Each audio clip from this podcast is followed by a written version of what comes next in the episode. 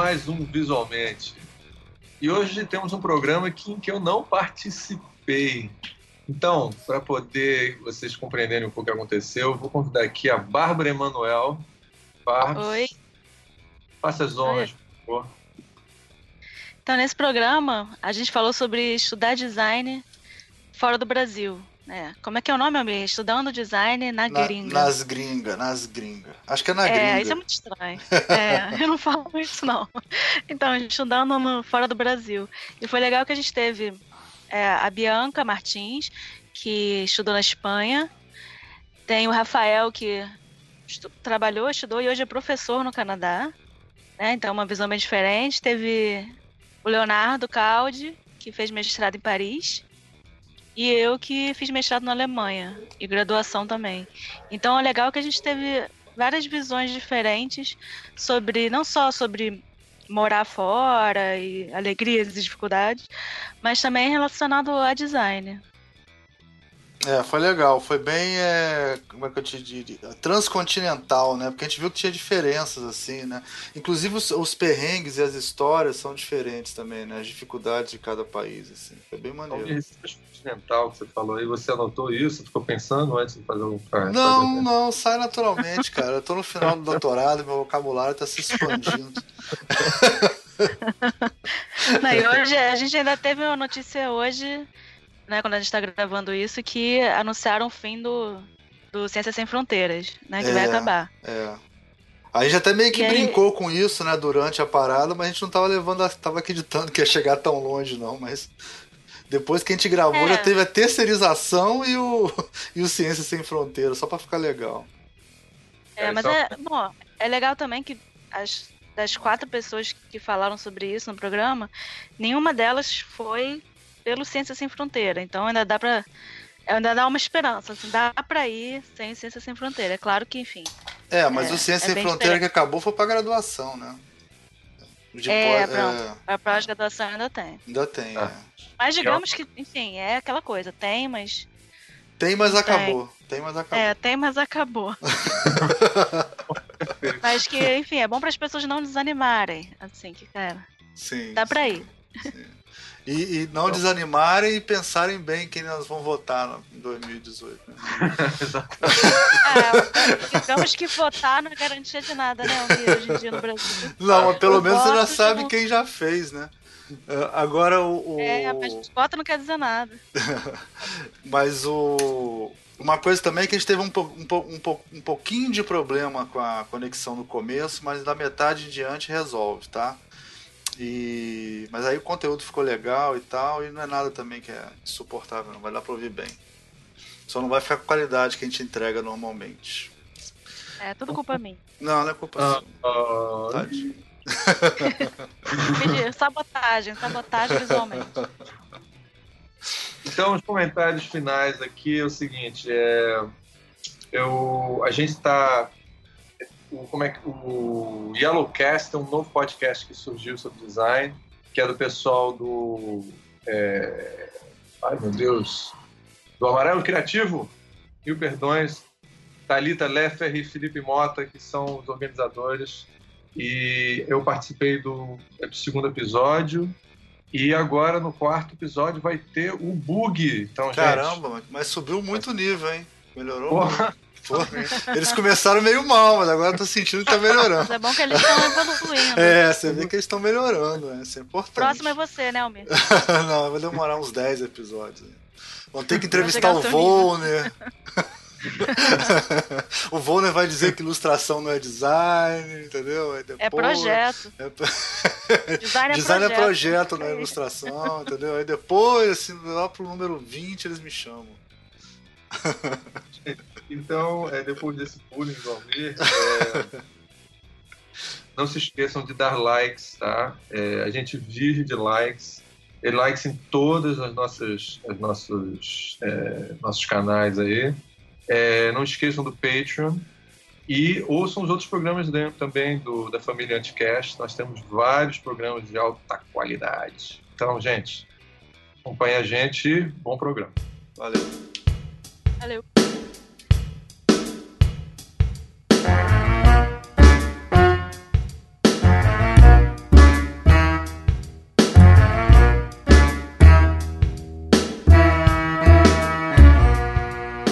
Este é mais um Visualmente, eu sou o Mimi Mirabô e hoje nós vamos falar sobre estudar design na gringa. E para isso a gente chamou algumas pessoas, a gente tentou ser o mais é, como é que fala, fala assim, universal possível, sabe? um de cada país, assim, para a gente ter várias opiniões, assim. É, então hoje a gente vai ter aqui a Bárbara Emanuel, dá um oi aí, Bárbara. Oi.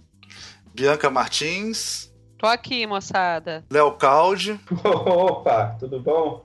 E o Rafael. Um abraço, tudo bom? Oi. Então, gente, é eu queria que, que a gente começasse né, falando um pouco do que vocês estudaram lá, né? É, para cada. Para que país cada um de vocês foi, né? E por que, que vocês escolheram ir para esse país, ou se tiveram escolha, se foi só uma oportunidade que, que pintou, né? E, sei lá, contar um pouco dessa história de vocês indo estudar lá fora, né? É, vamos começar pela Bárbara, seguindo a ordem? Sim. Fala aí, Bárbara. Então, eu estudei na Alemanha, mas estudei em duas situações bem diferentes, porque eu fiz intercâmbio na graduação, fui para uma cidadezinha do sul da Alemanha chamada Schwäbisch Gmünd. Vou é tentar, é? soletrar, tentar soletrar porque tem, digamos, duas tremas, só para vocês terem uma ideia, né? É, eu acho que se a gente fosse ler daqui seria Schwabisch Gmünd, mas é Schwäbisch Gmünd, que é no num estado chamado Baden-Württemberg. Assim, não era uma coisa muito fácil para quem estava chegando lá. Só falar o nome da cidade. Imagino, imagino. Isso foi na graduação, que eu fui com bolsa, é, que era uma bolsa da CAPES junto com o DAD, que digamos é a CAPES da Alemanha, né? De certa forma, não é bem assim. E aí eu fui com bolsa para lá na graduação, fiquei seis meses. E aí, alguns anos depois, no mestrado, eu fui para a Alemanha de novo mas aí foi bem diferente. Tanto porque eu fui para a Alemanha Oriental, né, para a antiga Alemanha Oriental, numa cidade chamada Dessau, que é uma das cidades onde teve a Bauhaus. Né, Pô, não é Dessau? De... Não é Dessau, Bárbara? Explica ah, esse negócio é... aí. Dessau, cara, é não, é Dessau. Ela vai explicar, ela vai explicar. Explica por quê. Fala. É deixa, eu explicar, deixa eu explicar para os ouvintes, né, porque eu estava contando para o Almir isso ontem. Porque as pessoas costumam falar Dessau ok, que nem assim, geralmente fala, sei lá, Bauhaus, né? Uhum. Cara, mas é uhum. muito difícil, porque eu morei lá e todo mundo que nasceu e foi criado lá e mora lá, fala dessa e fala Bauhaus. Então, assim, é, eu não me acha é bizarro de eu falar Bauhaus, não, porque é muito difícil desaprender o Bauhaus, assim, claro. lá todo dia. Mas, enfim, dessa ou Dessal, como preferir, que era bem diferente de Schwebschmünd, porque a Alemanha Oriental é totalmente diferente da Alemanha até hoje, realmente. E Berlim não é um bom retrato, digamos, da Alemanha Oriental. Para quem já foi, uhum. é, até assim, é diferente do resto, mas a Alemanha Oriental mesmo, assim, é outra coisa. E também foi diferente porque eu fiquei dois anos, eu fiz o mestrado e diferente porque não tinha bolsa nenhuma. Então, eu vivi um, uma experiência estudando na Alemanha, duas, né, bem diferentes uma das outras. Qual foi o tema que você estudou lá? O que, que você estudou quando você foi fazer o mestrado? Ah, tá. Quando eu fui fazer o mestrado, eu fui fazer sobre retórica visual no design gráfico, que foi ótimo. Sobre, eu tentei fazer esse tema na minha um trabalho de graduação no Brasil e não foi bem aceito, não, sabe? Falei assim, não, esse tema para um mestrado lá na Alemanha foi tranquilo. Todo mundo achou o tema ótimo. Ah, legal. Aqui não foi tanto. E por que por que, que eu fui para lá, né? Na verdade, quando parando para pensar assim, é, escolha ou oportunidade, né? No, na graduação foi oportunidade, porque eu me inscrevi para fazer intercâmbio na França. E a Alemanha era a minha segunda opção. Porque eu já falava francês e não falava a palavra de alemão. Aí tentei a França. Só que eu era louca, porque para a França não tinha bolsa. Para a Alemanha uhum. tinha. E eu não tinha dinheiro para ir. Mas o medo de ter que falar alemão era tão grande que eu botei França primeiro. Uhum. E aí meus professores na ESD e falaram assim: não, não, você tem todo o perfil de ir para Alemanha. E eles me escolheram por mim, assim, você vai para Alemanha. Que eu sou agradecida até hoje para esse, né, pro santos professores da ESG que viram isso. Então, eu, foi uma oportunidade, porque eu não escolhi para lá, mas fui com tudo pago, foi ótimo, maravilhoso. E, e aí no mês foi escolha mesmo.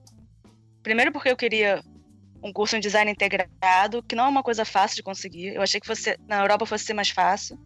Porque como eu vinha da ESG, que é design integrado mesmo, não aprendia é, produto e comunicação visual, web, fotografia, tudo junto. Eu queria um mestrado também assim. E um dos poucos que eu encontrei foi lá, na Alemanha. Esse que eu fiz. E também queria um de graça, porque na Europa tinham vários que eram caríssimos, principalmente para quem não é europeu, né? É, né? Inglaterra, esses lugares assim, é bem caro. E também porque era um curso de mestrado na Alemanha, mas todo em inglês. Porque é pra gente do mundo Claro. todo. Facilidade, que eu não ia ter que escrever Alemanha.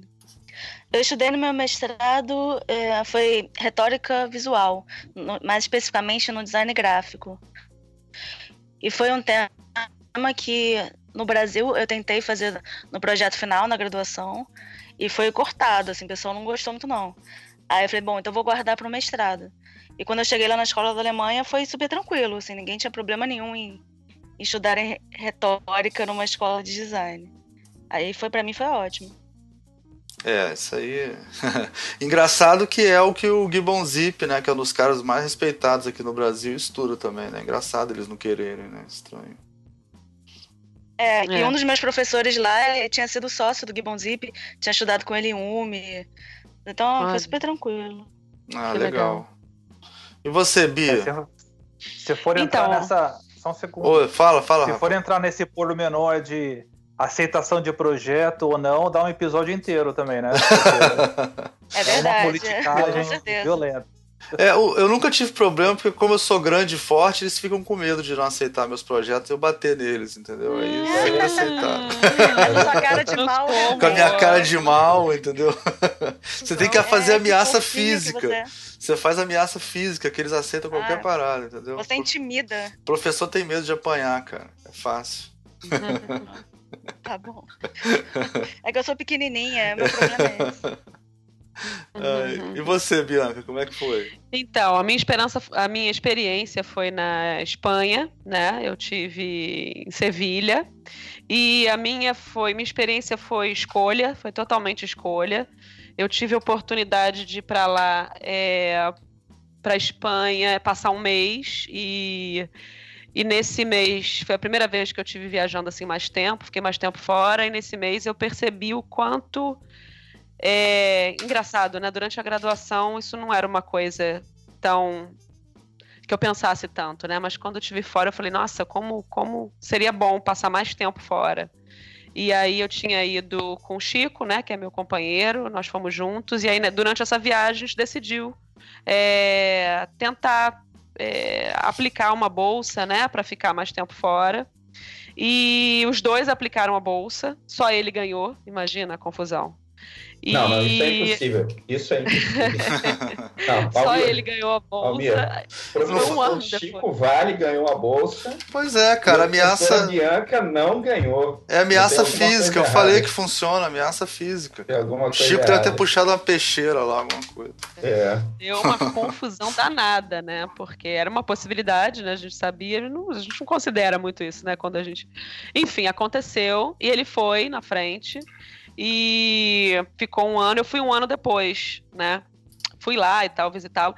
E, e a gente foi para Sevilha é, em cursos diferentes. É, ele fez um curso mais ligado à, coisa da, da- das artes, da, da- da coisa plástica mesmo, do desenho, da, da, da parte de ilustração. E eu já entrei, já escolhi mesmo o curso de ensino das artes visuais. É, e foi, foi bem interessante. Enfim, não sei se eu vou já Bianca, isso contando mais na- coisas. Isso foi na Universidade de Sevilha? É Isso foi na Como Universidade de Sevilha, que é uma universidade pública, aonde eu acho que na maioria dos países europeus uma universidade pública, mas a gente pagava uma taxa para fazer isso. Foi um doutorado, né? Eu já tinha terminado já a minha graduação é, e naquela, naquela, naquela crise, né, de quem termina a graduação, a gente foi fazer essa viagem, passamos um mês na Espanha e, e nessa crise de terminar a graduação, o que eu vou fazer? Né, me emburaco já num no emprego ou tento outras coisas da vida e a gente resolveu aplicar para essa bolsa. Acabou que ele foi nesse um ano que ele foi, eu estava no emprego aqui no, aqui no Rio e, e aí já fui pensando, meu Deus, vou, não vou, não tenho dinheiro para ir, não ganhei bolsa, como é que eu faço? É, fui guardando dinheiro, eu lembro que antes de ir eu vendi um, um carro que eu tinha e essa coisa de família, né? A família ajudou um bocado fui um ano depois para a Universidade de Sevilha, que era um, uma universidade pública, mas a gente pagava um pouco. Mas eu me lembro que uma coisa que me chamou muita atenção foi o quanto era muito mais barato pagar um curso de doutorado é, é, lá fora comparado a qualquer outra coisa, qualquer outro curso aqui no, no Brasil, né? Os cursos que são pagos, né, aqui no Brasil, né? Tem cursos que, que são bolsa, que, que a gente não paga. Mas era assim, tipo, eu lembro que eu paguei 800 euros pelo curso inteiro, quatro anos de curso. Caramba! Né? Foi uma taxa de 800, 800 euros por Nossa. quatro anos de curso. Quase simbólica, praticamente. Simbólica, ah. né? Praticamente simbólica. E, e essa foi a minha, a minha experiência, né? Então foi Espanha, foi uma escolha mesmo. Queria muito ir para a Espanha, queria experimentar design, a vida na Espanha, né? E aprender também com, com, com, com, como se ensina, né? Eu fui logo para um curso de ensino, como se ensina design, na verdade era mais ligado às artes visuais, mas eu fui lá justamente para entender como é que eles viam essa coisa, né? O design é, aquela famosa questão, né? Onde entra o ensino do design dentro do ensino de arte? Será que está contemplado, né? Ou, ou, é uma coisa diferente? Eu fui lá para entender isso. Essa foi foi a minha experiência. E vocês? Eu gostei porque você ficou em crise na, na depois do, da graduação e foi pra Espanha, pô. Achei isso chique, cara. Porque quando eu fiquei em crise, eu, pô, fui parar o AMA, sei lá, uma parada dessas. eu gostei, eu gosto. Cara, eu é, eu acho, acho que tem que ser assim mesmo. Em crise você vai pra Espanha logo, né? Não vai parar o AMA, pô. É, é. é. Mas é, deveria, deveria ser, né? Deveria. Isso na, isso na Europa é muito comum, né? A gente é que aqui não acha isso comum, né? Sei, na Europa é muito comum os povo trocar, que tá em crise, aí ah, vou passar um tempo em outro lugar, né? Aí dá um, dá, faz uma viagem de duas horas e tá em outro país, né? é... Chico, ah. O Chico, então, foi fazer ilustração. Né? Isso. Você, foi a sua, a sua área lá? Era o, o, o meu departamento, era o departamento de ensino das artes visuais. Era um ah. doutorado em ensino das artes visuais mesmo. Desculpa, ensino das artes, não era visuais. Eu lembro que tinha, na minha turma, tinha musicistas, tinha. É, a maioria era das artes plásticas e, e duas pessoas do design, mas tinha ensino de música também. Que era, era, era, um curso entre o era um curso interessante porque ele mesclava duas faculdades. Era um curso híbrido entre a faculdade de educação e a faculdade de belas artes. É, né? legal. Então, Ou seja, tinha um pouco perfeita para uma carreira de professor depois, né? Isso, isso, é isso. E foi aí que a coisa começou mesmo a despertar. Não, não, não era uma coisa tão tão evidente na minha vida que eu queria dar aula de design, né? Apesar de sempre me encantar com essa coisa de professor e tal, mas lá a coisa, a coisa sedimentou mesmo. Opa, eu acho que é por aqui que eu quero seguir. Né? Acho que é interessante também para você pensar em que caminhos, né? Essa crise depois da graduação, acho que é muito comum, né? Pessoal que está terminando a graduação, começando uma carreira, né? é, meu Deus, é isso mesmo que eu quero fazer? E dentro dessa carreira, quais são as possibilidades, né? Eu acho que é muito comum a gente ver o pessoal em final de curso com esses questionamentos, né? Se qual a experiência de vocês em relação a, a isso, aos alunos de vocês, aos colegas de vocês quando passaram por esse momento, né? Mas é chique mesmo ter oportunidade de ir para fora quando está em crise, realmente é chique. Deveria não ser é, é, é chique, né? Deveria ser mais acessível isso para justamente que, que, que, se pudesse descobrir, né, ampliar os horizontes. É, né? eu tenho eu tenho até pra uma ideia boa para isso. Só aquelas que tem no seu país, eu, né, ou na sua cidade, no seu estado, né? Eu tenho até uma ideia boa para isso, Bianca. A gente podia lançar essa ideia. A gente faz um programa chamado Ciências sem Fronteiras e dá já, bolsa para os estudantes. Achei que, achei que gente... Sabia? Tem países que, fe... fizeram isso e deu certo, só que depois acabaram. Cara, pois é, né? Um tal de é. ciência sem fronteiras. Podia, né? vamos que lançar essa ideia. Fora, né? Você conhece alguém no PMDB pra gente mandar essa ideia pra eles?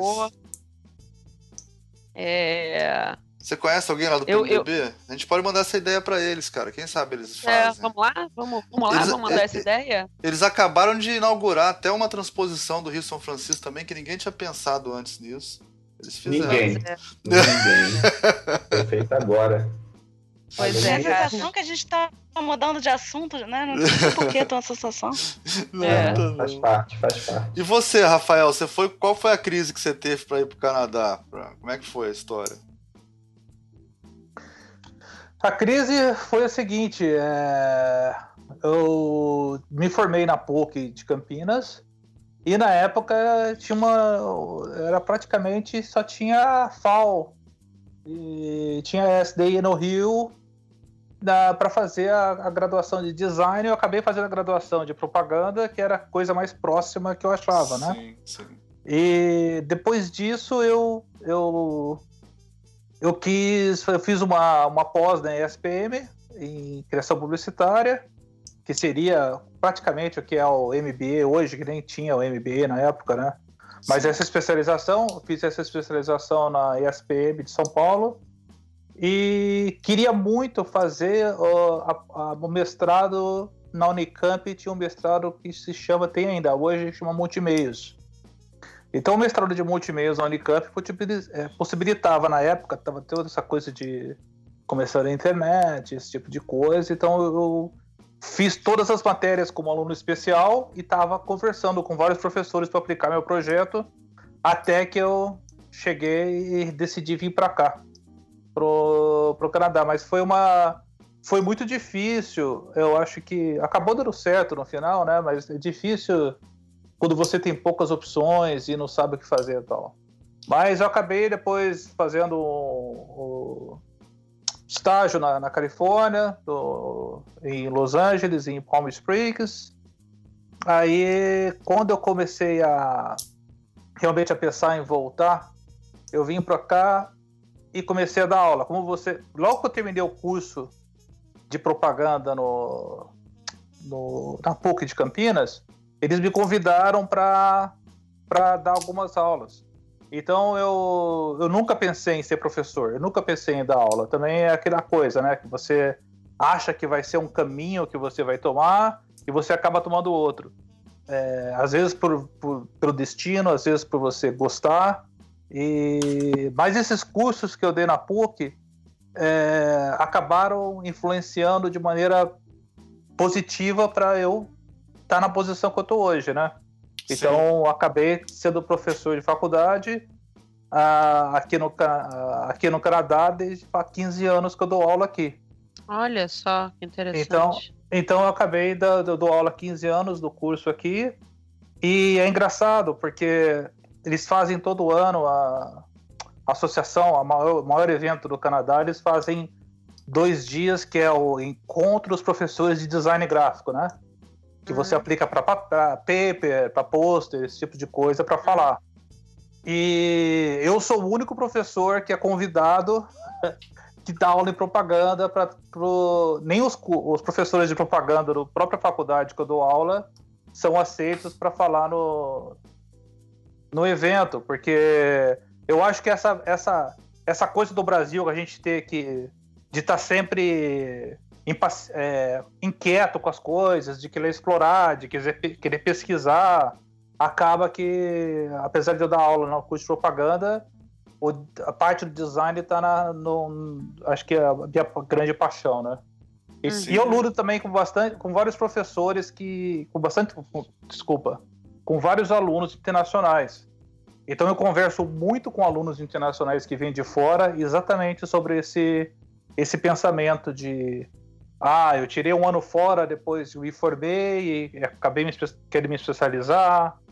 E, e tem outras coisas que eu vou falar depois das outras perguntas, mas ah, basicamente é isso. Mas Basicamente você, é isso. estu, você estudou aí também, né? Você, além da aula, também você fez um- uma graduação aí, né? Fiz, eu fiz uma graduação, curso de fotografia. Eu fiz- me graduei em fotografia aqui. Como era uma coisa que eu estava muito interessado e era uma coisa que eu tinha que dar aula também no curso, e como eu tinha essa opção de fazer o curso praticamente de graça, eu me graduei em fotografia na mesma faculdade que eu tô. Então Hum. foi, é, foi bem bacana também. E você sentiu muita diferença da estrutura dos cursos daí para a graduação que você fez aí para a graduação aqui do Brasil, a estrutura da o, o, É mais, eu, eu senti que é bem mais prático. sim, bem, Olha mais prático, bem mais prático. Então, todas essas coisas eram bem mais práticas. E aquela coisa, né, como eu falei, é, tudo é aplicado, mas se você quiser depois o curso, se você for mais tecnólogo, mas se você quiser pegar o bacharelado, você faz mais um ano numa universidade conveniada e pega o bacharel e depois parte para mestrado, doutorado. Isso é muito interessante, né, do exterior. Eu acho essa coisa de fatiar, né, é, in- interesses. Se você quiser ir mais além, você tem outro, outra titulação. Ou não, se você não quiser ir mais além, você já tem essa titulação aqui. É muito mais inteligente, né? Muito interessante. Uhum. E, Mas vo- então é basicamente isso. e você tá do lado americano, né? Você tá pro lado Eu tô de em Nova York. Hamilton. Hamilton Ah, é uma cidade entre Toronto e Niagara Falls, na Ah, província de Ontário. Ontário. É, então tá perto de Buffalo, perto de Detroit, perto de Cleveland, de Cincinnati, Uhum. essas cidades. Uhum. Cara, Niagara Falls, a coisa que eu mais lembro da Niagara Falls, cara, é o desenho do, Ah, uh, adivinha. do pica-pau, cara. Os caras descendo, descendo o catador. Foi o que eu Todo mais mundo vem me visitar aqui, eu tenho que levar e Cara, é um. É, é claro. War. Imaginário, né? Imaginário de todo mundo. Você já, já viu alguém descer de barril lá? ô? Pergunta altamente Pra falar a cultural. verdade, infelizmente, de barril não, mas tem, tem praticamente Ju? um suicídio por semana lá. Caraca, Jura? mesmo, cara. Meu Deus do É céu. uma coisa que não fala, né? Eles não falam, é. Mais do que a UERJ? Será, cara? Pare Mas é um muito. Ai, bonito. horror. Mas é um lugar muito bonito. É um lugar é, super bonito mesmo. É, É, legal. Cataratas Tão bonito que nego quer ficar lá eternamente. É bonito, é bonito de morrer, né? Bonito de morrer. É, lá. bonito de morrer. Enfim. E você, Léo? Conta aí a tua, a tua história lá na Pois França. é, rapaz. A minha, a minha ida pro minha ida para França foi uma ida é, engraçada, assim, porque eu fui. Olha que frase bonita. Eu fui atrás do amor, cara. Ah, entendi. Oh, Fui atrás do amor. É, a, a pessoa que hoje é minha, minha grande amiga, mãe da minha filha, né? Mas ela tinha ido para lá para fazer o doutorado dela. E eu fui atrás. ah, eu queria trabalhar, na verdade, né? Queria trabalhar, mas não consegui. Tive até um visto negado, um visto de trabalho. E uma empresa que queria me contratar e que foi. Eles negaram, o governo negou. E então eu fui, fui é, estudar, na verdade, para ter um motivo para ficar na França. A verdade é essa. né? E acabei me apaixonando assim pelo, pela academia, né? É, porque eu falei, bom, eu vou montar um projeto aqui né? e vou submeter a, o máximo de, de faculdades que eu puder, projeto de mestrado, e hum, submeti o mesmo projeto com algumas adaptações a três universidades diferentes. E pasme você, fui aceito pelas três, né? hum, E, e escolhi uma delas, que é a Universidade de Paris 8, que fica em, em Saint-Denis. Saint-Denis é uma... Saint-Denis, né? Saint-Denis é uma, é uma cidade que fica coladinha em Paris, você chega de metrô, né? E o, a estação lá é, se chama Saint-Denis Université, ou seja, Saint-Denis Universidade, né? Você salta, você sai do metrô, você está na frente é, da universidade, da entrada principal, né? Então a estação foi feita para a universidade, né? E, e é uma universidade bem particular, assim, é bem, bem particular, quero dizer, é uma universidade pública, Peculiar. mas é peculiar, singular. é, ela foi Sui generis. É. Não, a Bianca, não gente, gostei do sem peculiar, não. internas, por favor. Peculiar, foda. Tá? Tá bom. Mas, mas ela é uma universidade que foi bancada durante muito tempo, eu não sei se ainda é, pelo Partido Comunista francês. E a, a cidade, na verdade, de Saint-Denis, você vai ver as ruas, são assim, a Avenida Rosa Luxemburgo, Avenida Lenin, sabe? É, é, é tudo assim, é bem engraçado. Então, assim, a Universidade de Paris 8 ela é vermelha, o símbolo dela é vermelho e tal. É, é, toda... é, a, é, a, é a Niterói de Paris, né? Então. É a Niterói de Paris. É, é, digamos que não, não tenha que atravessar uma, um espaço de, de água tão grande. Né? Mas, mas é, não sei se é Niterói, não. É a Nova Iguaçu de, Nova Iguaçu de Paris. Né?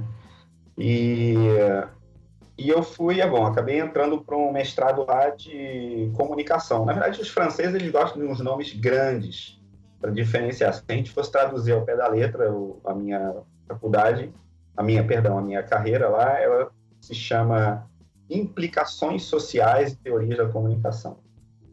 Né? É, e eu estudei, enfim, estudei um tema também super singular, que eram as cidades imaginárias, e para no fim propor uma cidade imaginária chamada Paris, que era pa Paris Rio, né? Então Paris mais Rio, era uma cidade é, combinada entre Paris e Rio. Então era meio que o olhar do o olhar do estrangeiro sobre a cidade, né? Os arquétipos do ser humano na cidade, explorador, errante, político, destruidor, tal.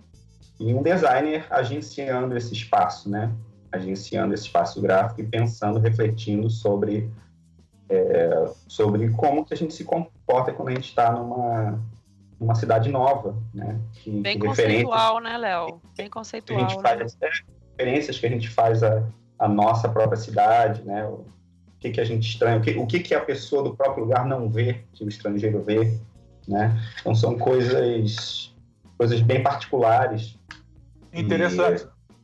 É, bem, eu, eu, acho que foi, foi bem interessante. Eu gostei, gostei de ter feito. É, botei um pouco também do, do uma é, de um de um filósofo chamado Gaston Bachelard que eu que eu estudo há bastante tempo e coloco também hoje na minha tese, né? Falo um pouco do Bachelard. E foi um momento bacana para trabalhar filósofos franceses, pensadores franceses, né? Foi uma coisa muito bacana, assim, uma experiência que eu, que eu sugiro e, e reforço e recomendo a todo mundo que, que tiver cara e coragem para ir para fora. Legal.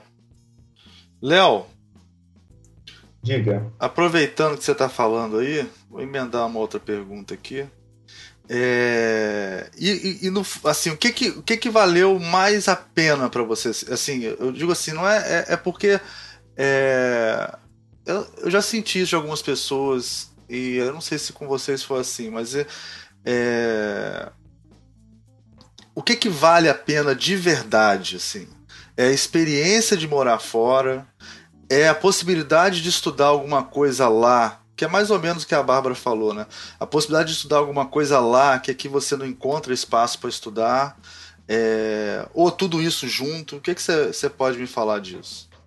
Olha, eu acho, acho das duas coisas, acho que teve muito das duas coisas, tá? É, a minha experiência é parecida um pouco com a da, com a da Bianca, quer dizer, eu eu estive numa super universidade, bacaníssima, e pagava 400 euros por ano. Né? O que, num lugar onde você não paga é, seguro de saúde, quer dizer, não paga, isso está embutido no, no, imposto de cada chiclete que você compra, né? Mas você não, não paga mensalmente um seguro de saúde, você não paga é, as pessoas não pagam escola, você tem uma jornada de sete horas de trabalho, você você tem supermercados super acessíveis. É, enfim, você tem uma, uma vida é, econômica que é factível, assim, né? E então você pagar isso para ter uma super biblioteca, para ter acesso a computadores de última geração, é, para ter acesso a uma porção de coisas, é, é um preço simbólico, né? É um preço simbólico. Então, para começar, tem, tem isso, né? O, o, acesso à própria universidade. A biblioteca, cara, é um negócio assim, eu falo, eu, eu tenho vontade de chorar, entendeu? A biblioteca da universidade é algo que a gente jamais vai ver aqui, entendeu? Jamais. É, que jamais, jamais a gente, né? Eu, você, Bianca, Rafael e, e Bárbara, né? Espero que os nossos filhos, netos consigam ver, né? Mas a gente jamais. E tem a experiência particular é, de, enfim, pessoal, né? Minha filha nasceu lá, eu não paguei nenhum centavo, é, tive toda a assistência, pelo contrário, recebi dinheiro, né? Eu recebi dinheiro por estar, tá, por estar tá tendo uma filha lá e a mãe dela brasileira, né? É, o que mais? É, você sabe que eu, tô, eu sou, né? eu sou portador isso. de duas doenças. Né? Uma é que eu sou chato pra cacete, né? Vocês sabem disso. E a segunda é a epilepsia. E para epilepsia eu recebia os remédios de graça. Remédios Uau. que se eu tivesse no Brasil, eu pagaria 1.500, 1.500 dólares por mês. Eu recebia lá, eram os últimos remédios, entendeu? Eram os, e era de graça. Eu chegava na farmácia, mostrava um cartãozinho, que botava uma maquininha, aí falava, ah, tá bom, Monsieur Caldi, ok, valeu, pode levar os remédios. Tá Você aqui. estrangeiro, né? Eu, estrangeiro. Tinha direito. Por uma, perícia, por uma perícia, dizer, ó, eu moro aqui, eu não tenho dinheiro para pagar esses remédios, eu preciso deles. E, enfim, então tem, tem essas duas coisas. E culturalmente, né, Almir? Assim, o acesso que você tem a museus, a, é, são, se trata de, de lugares muito, muito mais antigos, né? Então, com uma história muito maior do que a nossa. É, então, você tem, tem acesso a muita coisa nesse ponto, né? Acho que a Bárbara deve ter visto isso na Alemanha também, e Bianca na Espanha, né? Assim, coisas uhum. muito, muito, muito antigas, né? Você tropeça em monumento, entendeu? É um negócio incrível. E você, Bárbara, fala aí, para você, o que, que foi foi igual a história do Léo ou teve algo que te, que, te, que te motivou mais, que te modificou mais? Acho que essa pergunta é mais nesse sentido, assim, né? De. Que, o que que fez você mudar mais como pessoa? A experiência, né? Marcante que foi, assim, né? O que que. Foi só morar? Foi a parte acadêmica? Você já falou que você estudou lá tranquilamente uma coisa que aqui o pessoal não, não entendia porque você estava querendo estudar, né? Fala é, um pouco não, disso. Uma coisa, uma coisa que ele falou, o Léo falou agora de coisas antigas, né? Que a gente indo para a Europa, a gente sente como é que o Brasil é um neném, né? Que acabou de nascer. Porque é. as coisas antigas de verdade do Brasil a gente não tem acesso, né? Que são dos nativos que foram destruídos, enfim. Mas a, a primeira a cidade que eu fiquei mais tempo lá, né? Dessa, nem tanto. Mas a primeira que eu fiquei, que foi a primeira vez que eu fui na Europa, a sensação que eu tinha realmente de coisa antiga é que eu fui na igreja da pracinha da cidade é, era tinha sido reformada em 1400 alguma coisa. E aí eu nossa como, quando é que ela foi feita né? Tipo 1100 e alguma coisa. E aí me falaram ah mas essa é a igreja nova o nome dela é igreja nova. Aí eu falei gente mas e qual é a igreja velha? Aí eu fui na igreja velha era uma caverna assim eu até depois fiz um trabalho de sinalização ali da, da floresta onde ela ficava. indo ali, eu sentia, gente, a gente não. História pra gente não é a mesma coisa que história para eles. É, é, é, viver na história ali de uma maneira que para brasileiro é totalmente diferente. Isso assim, e especificamente, especificamente é. para um lugar assim, me deu uma outra visão sobre história, sobre culturas e tal. E isso do seguro de saúde é até bom falar para quem está pensando em ir para a Alemanha, não é bem assim, né? Não é de graça, não. Tem que pagar plano de saúde, sim. E você precisa, como estudante, não como intercambista. Intercambista, eu até eu podia fazer um seguro de viagem daqui que durasse seis meses, porque eu só fiquei seis meses. Mas para se matricular regularmente no curso, lá, digamos que você vai fazer um mestrado, você tem que mostrar o certificado do plano de saúde que você comprou e tem que ser o público alemão. Ah, tem várias empresas alemãs que você tem que contratar aqueles. E não é barato, porque quando eu estava lá era tipo 70 euros por mês, que é caro em relação ao custo de vida lá, que é muito baixo.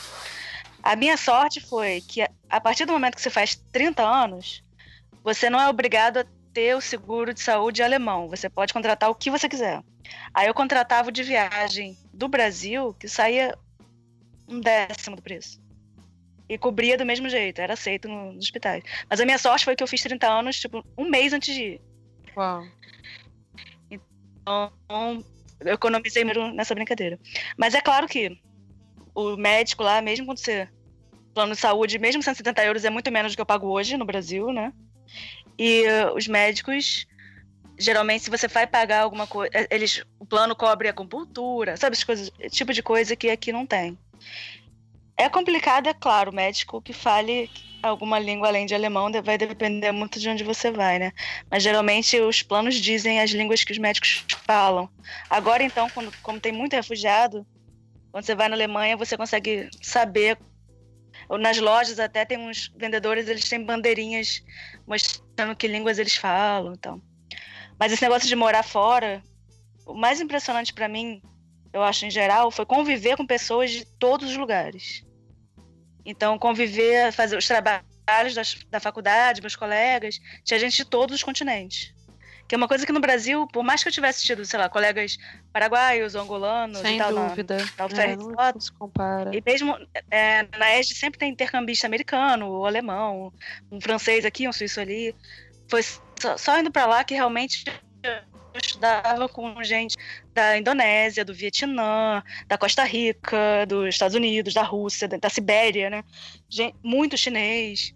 Então a sensação de você realmente entender a diferença cultural, que o que a gente imagina que as pessoas são diferentes, realmente convivendo, que a gente entende quanto da gente é construído. Né, as, vendo as diferenças e semelhanças entre as pessoas de outras culturas. Acho isso para mim como pessoa, como designer, como professora, mudou totalmente a minha visão do, de mundo e de comunicação, né? Enfim, de que, que é a diferença. Era e até coisas culturais na escola. Né? Na escola, a gente ocidental, então assim, brasileiros, americanos, enfim, todos os latinos, queriam sempre fazer bons trabalhos, boas apresentações.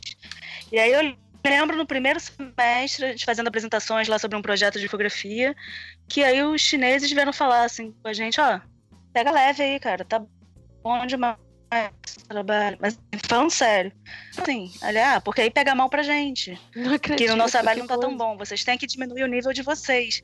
Aí pra Gente. mim, pros americanos, assim, faz o menor sentido. A gente falou, não, gente, a gente faz um trabalho bom, aí você tem que vai querer fazer o melhor, né? É assim que escola de design, onde, de onde a gente vem, funciona. É. Tem essa certa que faz todo mundo melhorar. Não, não. Se ninguém é tão. Se nem todo mundo é tão bom, vocês têm que nivelar por baixo. Tipo, Os chineses falando pra gente. Eu fiquei tão Olha. chocada, mas eu fui entender isso como o espírito de coletividade deles passa por isso, sabe? Sim. Mas não é sempre uma questão de, ah, porque eles estão com preguiça. É porque realmente ninguém pode ficar ter- mal. O, gru- o Uhum. grupo só tá bem se todo mundo tá no mesmo nível, sabe? Que É, um eu vou ocidental. contar uma A noção de história de competição é diferente, né? Depois eu vou contar uma história de chinês também. Mas o que o, o Bárbara, o que eu acho interessante dessa questão dos estrangeiros, assim, para completar o que você está falando, que, que tem tudo a ver, é, os estrangeiros, os expatriados, eles são, eles formam é, por, por forçosamente, vamos dizer assim, formam uma família, né? Então, assim, você muda, Sim, você muda de família e os estrangeiros são a família do, do, do, do expatriado, né?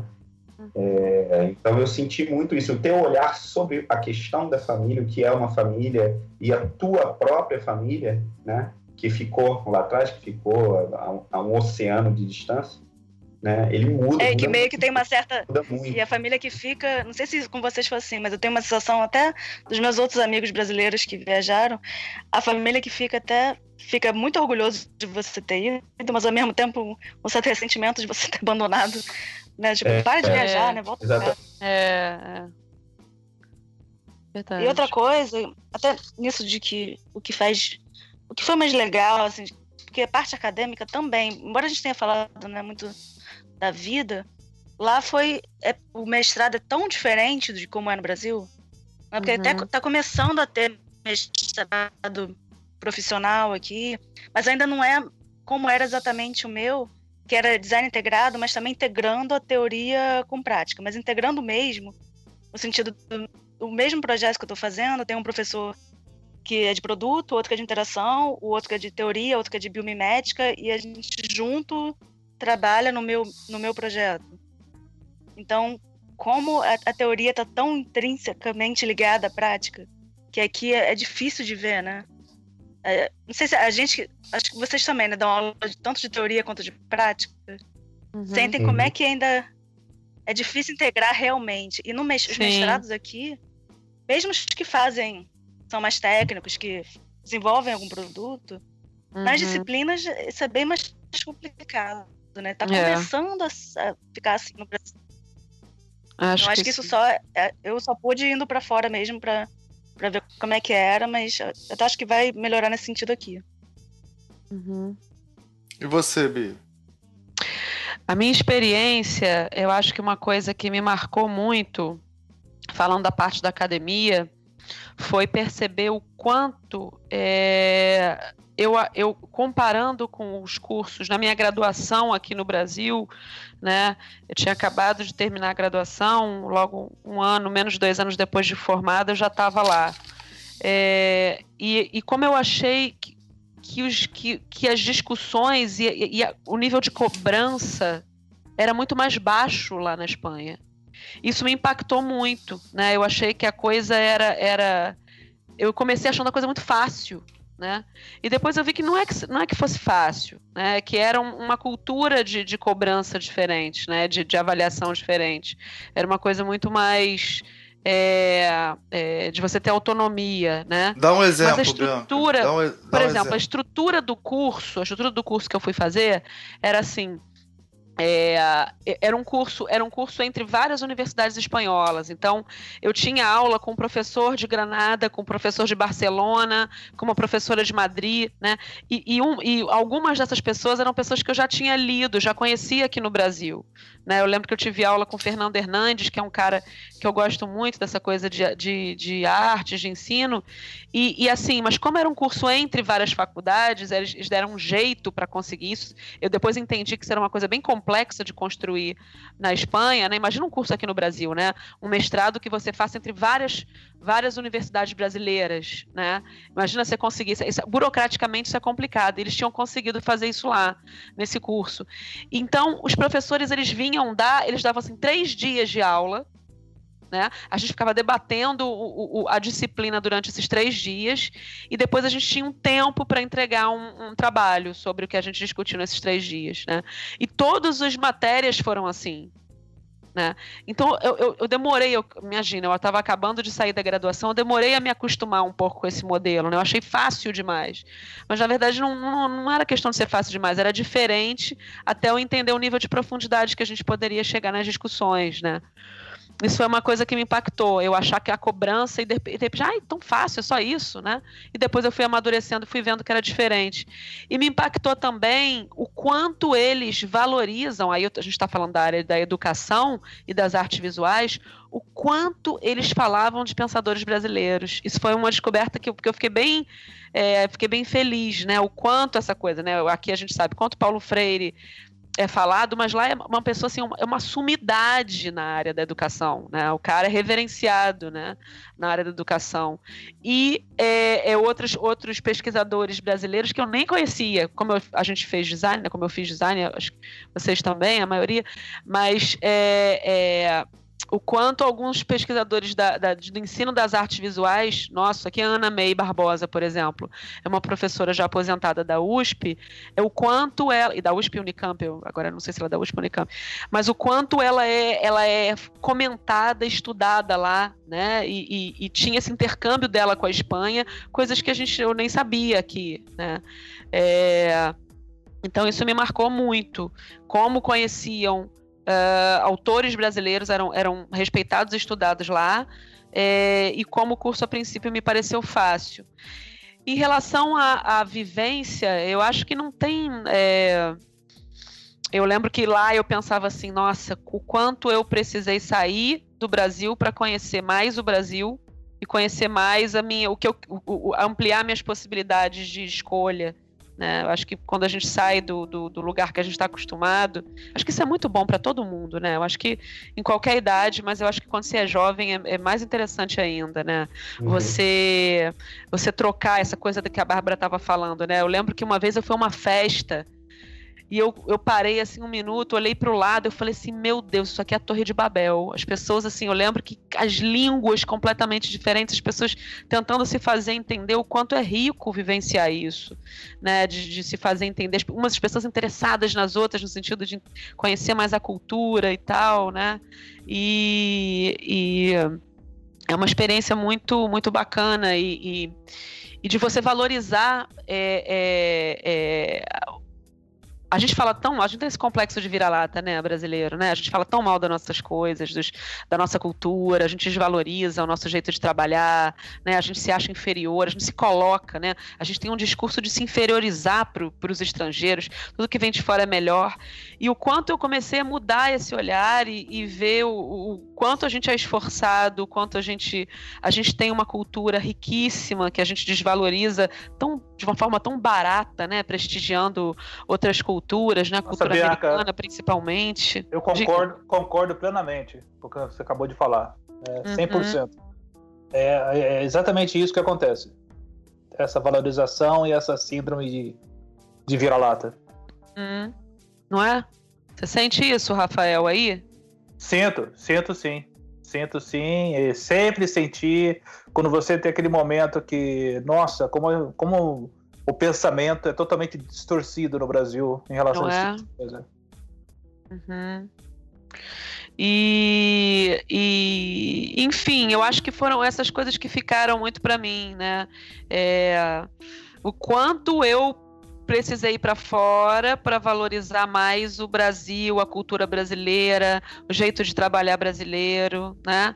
É, é, isso foi uma coisa bem marcante. E aí eu lembro, já, já entrando um pouco mais nesse cotidiano de morar fora, eu cheguei. A, aí vocês falaram também, né? Interessante contar a minha experiência. Eu trabalhei numa galeria de arte lá. É, e era cidade pequena, né? Sevilha é uma cidade não muito grande, hoje deve ter cerca de pouco mais de um milhão de habitantes.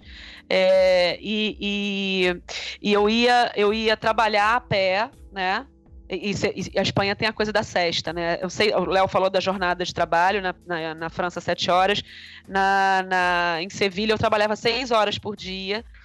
É, eu, eu ia, o horário é engraçadíssimo, o horário de trabalho, né? Eu trabalhava de 11 às 2, 11 da manhã às 2 da tarde, e tinha um descanso de 2 às 6, 4 horas de descanso, e voltava e ficava de 6 às 9. Né? Olha como o dia é completamente diferente, né? o ir e vir, né? a sexta, né? Eu lembro que eu, eu voltava para casa, essa coisa do, do, do, da qualidade de vida, né? De você é, poder, poder ter o tempo de você voltar para casa. Eu passava no mercado, muitas vezes numa feira livre, comprava né, as coisas frescas, os legumes, a, né, meu almoço fresco, voltava, cozinhava, fazia o almoço descansava, né? A sexta final, né? Tem que ter o descanso e voltava para o trabalho depois para trabalhar mais três horinhas. E era assim. E eu lembro que eu, eu lembro que eu fiquei dois anos lá, né? Um pouco mais de dois anos. Eu lembro que eu falei no final eu falei assim, cara, eu tô. Se eu ficar mais um pouco eu não volto mais pro Brasil, porque é muito bom né? Assim, a gente se sente é, numa vida muito, muito agradável, né? Eu tinha tempo de trabalhar, de estudar, de estar com os amigos, né? Sentia que os, que os meus. Outra coisa que me marcou muito na época que eu morava na Espanha. As, os espanhóis com quem eu comecei, a gente começou a fazer amizade, eram pessoas que tinham é, ofícios, né? Empregos assim, muito que aqui no Brasil a gente costuma achar que ganha muito pouco, né? Era pintor de parede, era cuidador de cavalo. Eu tinha amigos que um era pintor de parede outro era cuidador de cavalo, né? Que eram faziam parte do meu círculo de amizades e, e que tinham um salário digno, né? E que, e que viviam bem, né? Hoje, quando a gente continua em contato, hoje estão lá com a família e tal, não sei o quê. E essas comparações que a gente faz com o estilo de vida do Brasil, né? É, dessas diferenças de classes, enfim, eu lembro que isso me marcou muito quando eu tive, quando eu tive lá. Tanto que eu, eu, eu sempre quis voltar para cá para o Brasil. Foi lá, quer dizer, eu sempre quis voltar. E depois que eu, eu tomei gosto pela docência, que foi quando eu, eu, estive lá que eu comecei a tomar gosto de seguir a carreira acadêmica, eu lembro que eu pensei, cara, eu tenho que comprar logo essa passagem de volta, porque se demorar mais um pouquinho eu não volto. Porque a coisa vai. A gente vai se, se, se, se adaptando, né, no, no, no, estilo de vida e, e comparando e sei lá, não sei como é que foi a experiência de Rafael não voltou, né? Mas não sei como é que foi a experiência é, de vocês dessa, desse, é, desse gap. Tô... Fico ou volto, né? Como é que foi isso? E por que voltar? Eu queria ouvir de vocês isso também. É o único de nós que não voltou, né? Assim, isso tem, tem uma curiosidade aí em relação a isso. Por que você não voltou, Rafael? Isso, eu queria ouvir isso também. Olha, foi uma foi uma, uma coisa engraçada, porque uh, eu vim para cá para trabalhar, E acabei virando, mas não para trabalhar na área acadêmica, e acabei virando professor, né? Professor de college. É, é, então você tem um momento que eu cheguei a uma conclusão. Foi um, foi um processo muito difícil, porque é, eu vim eu vim casado, me separei, acabei ficando aqui, a ex-esposa voltou pro Brasil, Olha aí eu fiquei só. bastante tempo, é, foi aí é outro, outro, outra história. Hoje eu tô casado de novo há bastante tempo, hum. então é... Você, eu acho o seguinte, se você está feliz num lugar, eu acho que você tem que ficar naquele lugar enquanto você está feliz. Hum. Se você não está feliz, você tem uma maneira de mudar, de, ou socialmente, ou geograficamente, porque eu acho que fronteiras entre países é uma coisa inventada pelas pessoas, e se você está bem num lugar que te propicia felicidade, não tem motivo para que você, principalmente hoje em dia com internet e, e um, passagem de avião bem mais em conta, né? Como era do que antigamente. Então eu acabei ficando e, e, realmente você sente falta. Toda decisão que você faz na vida, você paga um preço. Essas decisões uhum. sérias, né? Então é claro que fica longe da família, que vocês sabem, passaram por tudo essa, é. essa coisa de ficar longe de coisas que são confortáveis para você. Mas depois de um tempo, você se sente que as coisas começam a ficar bem confortáveis também. É. Você começa a ter um grupo de amigos. Hoje eu tenho um grupo de amigos é no aqui. Uh, é tudo bacana tal, mas é, é sempre aquela situação que é, o lugar perfeito é o lugar onde você tá bem. Eu acho, minha, minha visão é essa. Então esse, é o, esse é. é o motivo porque não voltei ainda. É. Ô, Rafael, a qualidade mas... da visita, a qualidade da visita, ela, ela, ela fica enorme, sabe? Você fica porque cada vez que você volta para o Brasil, para mim foram, foram cinco vezes, né? Que foram cinco anos que eu fiquei.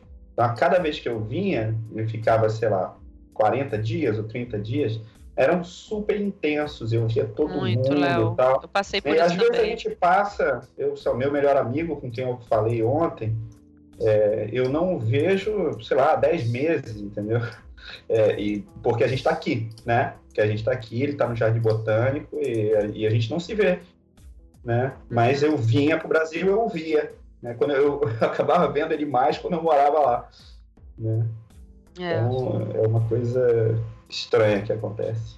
Mas Rafael, o que que tem aí no Canadá que vo, que o que que você encontrou aí no Canadá que não tem aqui, que foi esse diferencial assim para para fazer valer a pena? Bem, eu sempre eu sempre gostei de frio, primeiramente. Então, para mim foi é um lugar bom porque uh, eu sou um cara mais de frio do que um cara de praia. Uh, depois, não que não gosto de praia, mas uh, o que foi realmente que aqui, como eu também estive visitando a Europa lá, eu sei que é, é completamente diferente da Europa, apesar que a área de Montreal e Quebec é, tem, tem coisas muito parecidas com a Europa, a, a província de Quebec. Como fala, fala o francês, e, e acho que a cultura lá é uma mistura de cultura latina com cultura da Europa, essa parte do Canadá. Se você quiser uma, essa parte de falar francês também, Montreal e a cidade de Quebec são opções ótimas. Agora, aqui, eh, como eu mudei para Toronto, essa parte de. O que me irritava no Brasil era realmente essa parte uh, de você sempre estar tá parecendo que está numa esteira por causa de juros e por causa de desonestidade, por causa de não ter garantia de nada e não tem preparação para o seu futuro, e violência, e falta de respeito, e falta de educação. A, gente, a lista, não preciso falar que acho que todo mundo sabe a lista. Claro, é. é, é. então, é. É, a hora que você chega aqui, você vê uma coisa extremamente organizada, como vocês mencionaram, extremamente multicultural, onde, a, a diferente dos Estados Unidos, aqui no Canadá tem uma aceitação, as pessoas se respeitam, extremo, é, tem um respeito extremo à cultura, à religião da outra pessoa, ao espaço.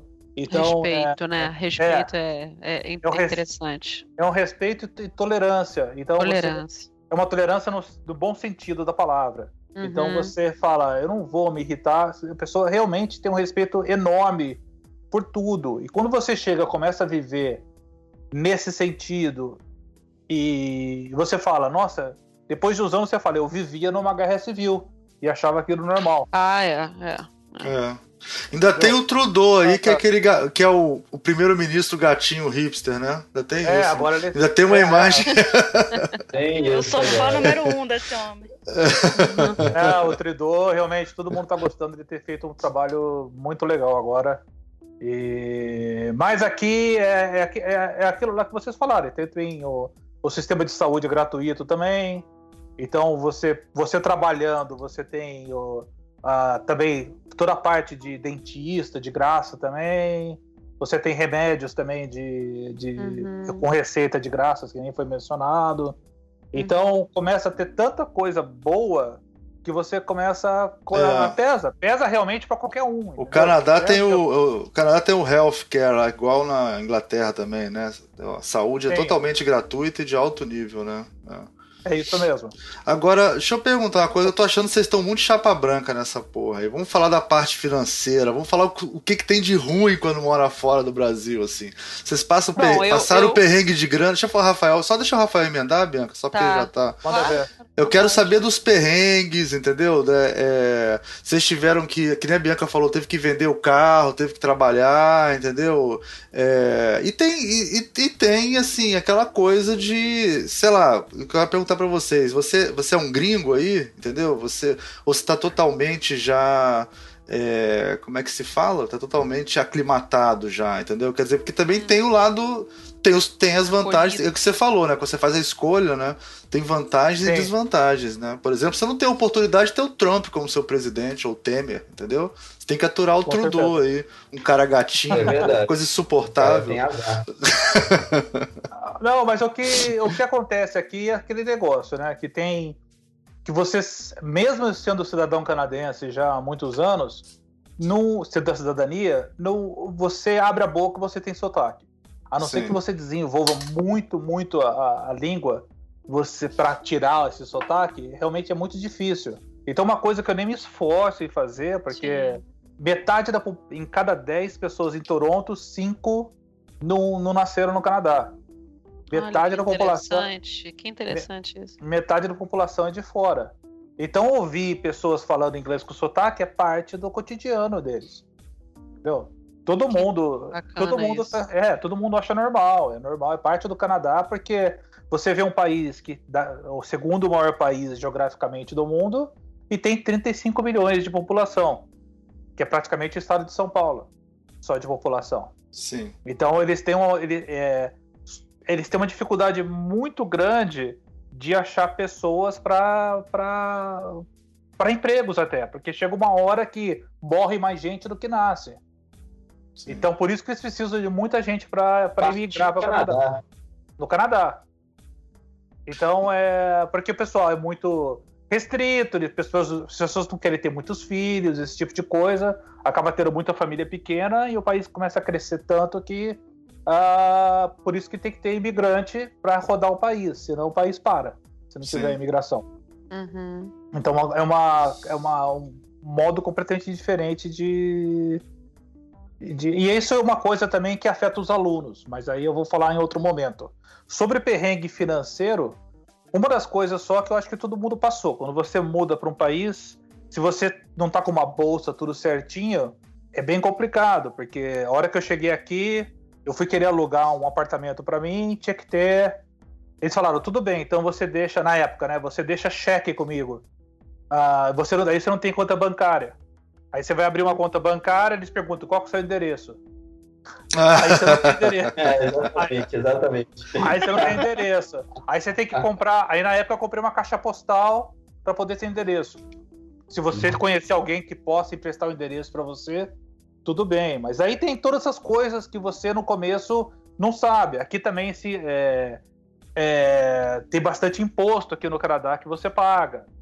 Então, mas é justo porque tudo não tem não tem pedágio na estrada, ah, tudo funciona. Então você acaba Uhum. relevando esse, esse ponto, entendeu? Você não paga plano de saúde, então acaba compensando uma coisa pela outra. Ah, mas tem muita gente que não que, que demora um tempo para para entender isso. Algumas coisas são muito mais caras, outras coisas são muito mais Sim. baratas. Eu é queria que outra vocês realidade. falassem das coisas culturais também, da comida, do- da dificuldade de. Por exemplo, você teve alguma dificuldade com a comida daí? Tem uma coisa que você sentiu falta? Essas coisas que fazem a diferença de morar no Brasil, né? Não sei. É, olha só, Hoje tá de- muito mais fácil isso, né? de- já, vamos Sim, tem- aproveitar que a gente está no mês do Manda a ver, Léo. tá no mês do imposto de renda. A gente está no mês do imposto de renda, né? E o imposto de renda aqui no Brasil, o Rafael não se lembra mais como é, mas é, é um joguinho, né? Que você tem que botar e o valor tem que bater com, com o, o valor que as pessoas disseram que deram para você. Então, seu valor tem que bater, senão você vai para malha fina, tal, não sei o que, ele te chama para falar. Imposto de renda na França, o papel chegava na minha casa dizendo assim: você deve pagar este valor. E acabou. E, e o valor era um valor alto? Que, que valor era esse? Não, era, era um valor de valor de um salário, assim, um salário que eu ganhava. Né? Totalmente pagável e se você quisesse ir lá conversar para diluir, entendeu? Dividir, você podia. Parcelar, né? Parcelar é uma coisa que é- não tem fora, né? Engraçado, né? Isso já é uma coisa Mas- engraçada. Comprar Mas, enfim. parcelado. É só isso, já que, só, só queria pontuar isso, já que a gente está no meio do imposto de renda. Como aqui, como eu imposto de trabalho. renda, né? Opa. Como eu tra... falando de imposto de renda, como eu trabalho no a faculdade quando eu dou aula é da província. Aqui são províncias, não são estados, né? Então, a faculdade é pública, então eu sou funcionário público. Como funcionalismo público, eu sou pago ah, o deu, já é o, deu, o imposto já sai direto, entendeu? Uhum. O Agora seu salário já é batido. meu salário já batido direto, então não Uhum. tenho que me- nem, nem que me preocupar com isso. Só chega um documento que eu apresento no- nessa época do ano e acabou. Agora, se você quiser fazer, um exemplo, se você é freelance e você quer fazer qualquer coisa, a- se você ganha até 35 mil dólares por ano nesse trabalho freelance, você não precisa fazer imposto de renda. Entra numa categoria que você é isento. Uhum. Uhum. Então, se você faz três ou dez trabalhos que ganha alguma coisa extra, alguma coisa do tipo que eu faço, eu não, não precisa colocar, porque você não precisa nem abrir a, a empresa. Só se você ganhar mais do que isso, aí eles vão. Ô, ô, ô, Rafael, posso te fazer uma pergunta, já que Pode. você está com essa experiência? A gente está tá nessa desse debate aqui nesse momento sobre a previdência é, é, seguro, né? Da, a, a previdência está em pauta nessa discussão essas semanas. Como é que funciona aí, né, para um funcionário público? Você você tem direito a escolher se você quer ou não descontar sal- é, é, um imposto para sua aposentadoria? Ou, ou você pode escolher previdência privada? Como é que funciona isso no, no Canadá? Acho interessante isso. Tem a previdência privada, que você pode fazer, e tem a previdência canadense, que é do Uhum. governo, a própria do governo. Uhum. O próprio, a própria província e o sindicato dos professores tem. Eu tenho que pagar uma previdência privada de qualquer jeito, eu não tenho nem escolha. Entendi, que é, que é o obrigatório. fundo, que é o fundo de pensão. Uhum. Então eu posso, me, eu posso ter aposentadoria com 55 anos se eu quiser. E não tem limite de idade para você se aposentar aqui no Canadá. Você pode trabalhar até quando apes- ape- a- depois dos 65, você começa a receber de qualquer jeito. Mas você Uhum. pode continuar trabalhando. Uhum. Aí é- então é mais. Mas você paga um valor alto de pensão, mas quando você se aposenta ah, como professor, você tem 85% a 90% do salário. Entendi. Você- de, uma, de uma média É, dos 5 anos. Entendi.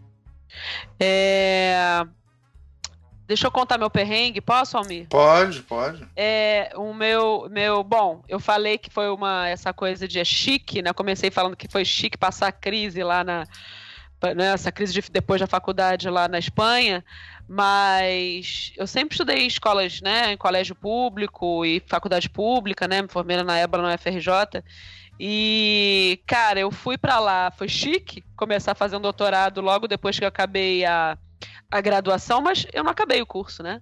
Acho que é importante dizer isso. É justamente por conta dos perrengues, né? É, é, eu, eu trabalhei nessa galeria de arte, né? Parece uma coisa muito bonita e tal, mas o dono era um pirado, né? O dono, enfim, ele estava quase falindo a, a galeria e eu tive que sair de lá e trabalhei num, num bar de garçonete, né? E, e é uma é uma que é um outro debate também, né? Você ser brasileira trabalhando como garçonete na Espanha, né? É bem, foi bem complicado, passei por situações muito desagradáveis, né? Por ser mulher trabalhando nesses lugares e, enfim, né? Nesse, nesse nessa nesse ideário que se tem do, do, da mulher brasileira, né? Sim, sim. E uh, foi muito muito complicada essa parte, assim, foi, foi um, um momento assim de, de, de, de, tristeza, de indignação e de, né? Quando eu passei por essas situações e, uh, e muito e muito perrengue no sentido de ver também como como como vem o Brasil lá fora, né? Preconceito mesmo, né? Senti, é, é, é, senti isso algumas vezes, né? E a questão financeira, o, o, dinheiro acabou, né? Eu tinha acabado a primeira parte do curso, como, como a gente já comentou aqui, né? Os cursos são fatiados lá. Então eu comecei um doutorado, os dois primeiros anos do doutorado, se eu conseguisse concluir e apresentar um trabalho, eu já tinha um diploma de lá equivale ao mestrado. Né? Então acabei essa primeira parte do curso e voltei, porque não não não tava, o dinheiro já não estava mais mais dando muito certo, e também já queria voltar um pouco, né? Foi naquela época que eu decidi voltar. E por que, que eu decidi voltar? A gente também falou isso, né? Porque eu, eu, eu tenho essa coisa né, achava que eu seria mais útil aqui no Brasil do que né, o que eu tinha aprendido. Eu, eu achei que eu gostaria de compartilhar com, com aqui no Brasil, né? Trocar com, com, com gente aqui no Já que eu tinha descoberto essa coisa de, de querer dar aula, eu queria experimentar isso aqui no Brasil. Mas eu voltei e tive que fazer aqui o, o, o esse mestrado, até uma dica para quem quiser ir para fora, fazer mestrados e doutorados e tal. É, é, a dica é procurar um curso que tenha como ser revalidado aqui no Brasil. Então você tem que encontrar o curso que tenha um, um, uma nomenclatura que seja similar a algum curso aqui do Brasil. Porque Isso o meu é muito curso importante. também. é o a meu curso também, que vários amigos meus também, tiveram né, problema. Não, de duração. revalidar, Porque né? tem, muito curso que se chama Master na Europa, mas que Uhum. só dura um ano. Porque eles fazem, enfim, falar ah, um Master intensivo. Carga horária, carga horária é Inglaterra, muito Espanha. importante. Então, quando chega aqui, não vai conseguir revalidar. Isso. É, eles barram. Então, realmente, procura um curso lá. Se você quiser voltar para o Brasil, fazer doutorado, dar aula, procura Isso. algum que tenha carga horária equivalente da carga horária daqui. e que tem algum curso similar aqui no Brasil. Porque, por exemplo, no meu caso, eu não consegui revalidar. Por quê? O meu curso era Ensino das Artes Visuais. Era um mestrado, né? Eu queria, eu queria revalidar como mestrado em Ensino das Artes Visuais, que é o nome que está no meu título espanhol. Né? É, só que aqui no Brasil não existe curso de ensino das artes visuais a nível de mestrado. Ou existe curso de artes visuais, mestrado em artes visuais, ou mestrado em ensino, né, em educação. Né? Então, essa é uma dica aí. Tem que ter muito cuidado com isso. Isso tá, isso tá pipocando, né? Cada vez mais. Agora, há pouco tempo saiu uma lei dessa, dessa questão da, da revalidação de cursos, porque tinha muitos cursos é, em europe, europeus mesmo aqui na América Latina que não estão, que estão sendo recusados de cara. Sim. Deixa eu só complementar essa informação que vocês deram aí. Realmente, o importante é carga horária, né? não é nem a duração do curso, é a carga horária, né? o número de disciplinas seja razoavelmente equivalente para dar equivalente nas disciplinas, né? E, e, que seja um trabalho monográfico de algum fôlego, porque Exatamente. É, tem exatamente. Isso, tem, tem que que ter ter uma um- dissertação. Tem que ter uma dissertação, um trabalho monográfico, porque às vezes o cara faz, sei lá, lá fora na Espanha ou na Itália, tem muita coisa. Você faz um, um, um site, paper, faz um relatório sobre o site, né? E aí, no- aqui no Brasil não, tem que ter um, um- um Ah, posso certo. dar uma dica específica também? Pode, pode, pode. É só porque, eh, dado essa dica das minhas amigas que voltaram da Alemanha agora, porque quem vem para o Rio geralmente revalida na UERJ, né, que tem mestrado em design também da Alemanha. E a barreira por um motivo que é surreal, é kafkaniano, que é a palavra em alemão para diploma é a mesma para certificado. O tradutor juramentado daqui colocar certificado, porque escolheu, a UERJ falar, ah, então não foi mestrado, porque quem dá certificado é especialização. Mestrado dá diploma. Não importa a carga horária que tá escrito nada. O, o É, idiota uma da UERJ fala isso. Bobagem, né? Então, assim, diga pro tradutor. Eu, eu suei lá dentro pra ele aceitar. Mas, assim, fala pro tradutor escolher que Zognis é diploma, que vai salvar muita dor de cabeça. Sim, Olha, super dica. Importante. sim, legal. E você, Léo? É, ou só completando isso que a Bárbara disse, o meu tradutor juramentado, ele colocou. é, porque lá na, na época, o mestrado se chamava Diploma de Estudos Aprofundados, né? Igual DEA. Léo. Igual meu a- DEA, Diploma de Estudos né? Avançados, é igual Isso. é. Tratado de É, Bolonha, eu o- acho que unificou isso, o- né? Aprofundado nesse sentido, né? De, de avançado, É. né? É. E, e, é, acho, que, acho que não existe avançado nesse sentido na França, é aprofundado. E é, me lembro que na tradução juramentada ele botou lá diploma de estudos, é, diploma de estudos aprofundados, entre parênteses, mestrado, entendeu? Então ele chamou a responsabilidade para ele, dizer, não, isso daqui Uau, é, viu? isso aqui Corajoso é um mestrado. É, é. Maneiro, E- maneiro ele. Foi muito bom, foi muito bom. E, e a minha a minha revalidação, você vê, eu sou eu sou eu consegui revalidar, tá, o meu diploma na UFRJ e eu sou mestre em implicações sociais e teorias da comunicação na Uhum. França, né? Mas a revalidação que eu fiz aqui foi do mestrado em artes visuais na entendeu? Sim, isso é bem Então- comum. É, então é, é, é comum é, que se você fez. se você- bom, pelo menos era, tá? Foi na minha época. Não sei se continua sendo assim. Você falou agora, Bianca, que tem uma lei, uma coisa assim, eu, eu desconheço. Mas, Sim. Mas assim, na época, o que foi avaliado foi o que, que esse cara escreveu, né? O que, que você escreveu? É, se diz respeito a artes visuais, de alguma forma, e o meu, no final do meu é, da minha dissertação tinha toda uma parte de artes visuais, é, eles acataram e falaram, não, beleza, pode ser por aqui, entendeu? Então... Sim, mas no então final foi- das contas, Léo, é onde você revalida. Por exemplo, se fosse em História da Arte, seria História da Arte. É, é, é porque o pessoal de como é que é, o mestrado em artes visuais revalidou. Na verdade, é no final da história é aonde você revalida, entendeu o que eu quis dizer?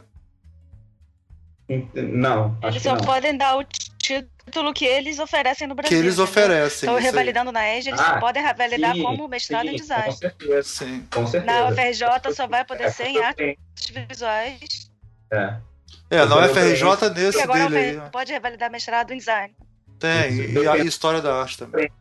Dependendo de onde eu preencho meus documentos, Sim, né, sim. meus dados, coloco mestrado em artes visuais pela UFRJ, né, que é o meu, meu diploma brasileiro. É o que tá valendo aqui. É. Agora, em relação a perrengue, foram vários, enfim, foram vários. É, aqui a gente tem esse negócio né, de, do, do emprego menor, né? Emprego menor. O cara vai trabalha no, o cara se já trabalha numa loja, né? O playboy já olha para ele de uma maneira, sim, olha lá, trabalha numa loja, né? Esse merda, né? Esse ser menor. Só que o cara vai para lá, o mesmo playboy vai lá para fora, bicho, o cara vai lavar chão, vai trabalhar no McDonald's, É. é, vai trabalhar na padaria, entendeu? Assim, Feliz da vida, vai fazer babysitting, né? É e, isso aí. E, é, e vai correr atrás, bicho, vai correr atrás. Eu até guia turístico eu fui, cara. Eu peguei uma, uma Eu também, Léo. Eu fiz trabalho de guia Oh. turístico. do, do Maranhão, né? Foi uma, uma agência de um primo do meu cunhado, que era lá do Maranhão. É, ele falou: ó, tem uma galera indo para França. Eu nunca mandei ninguém para França. Eu sempre mando as pessoas para Miami, para Orlando, não sei o quê. Você não quer ciceronear os caras aí e tal? Eu falei: manda para cá, ué. Vambora. Né? Aí contactei um cara que tinha uma van e que tinha um microfonezinho e tal. O cara era, era ótimo e já fazia esse serviço. E fiquei lá de Cicerone dos caras, entendeu? É, e foi assim, não, não, não é perrengue, entendeu? Uma vez que você tem o trabalho, não é perrengue, né? É ótimo, mas Claro. assim, a verdade as coisas que você, às quais você não está acostumado e, e que de repente você não não propriamente faria faria por aqui, né?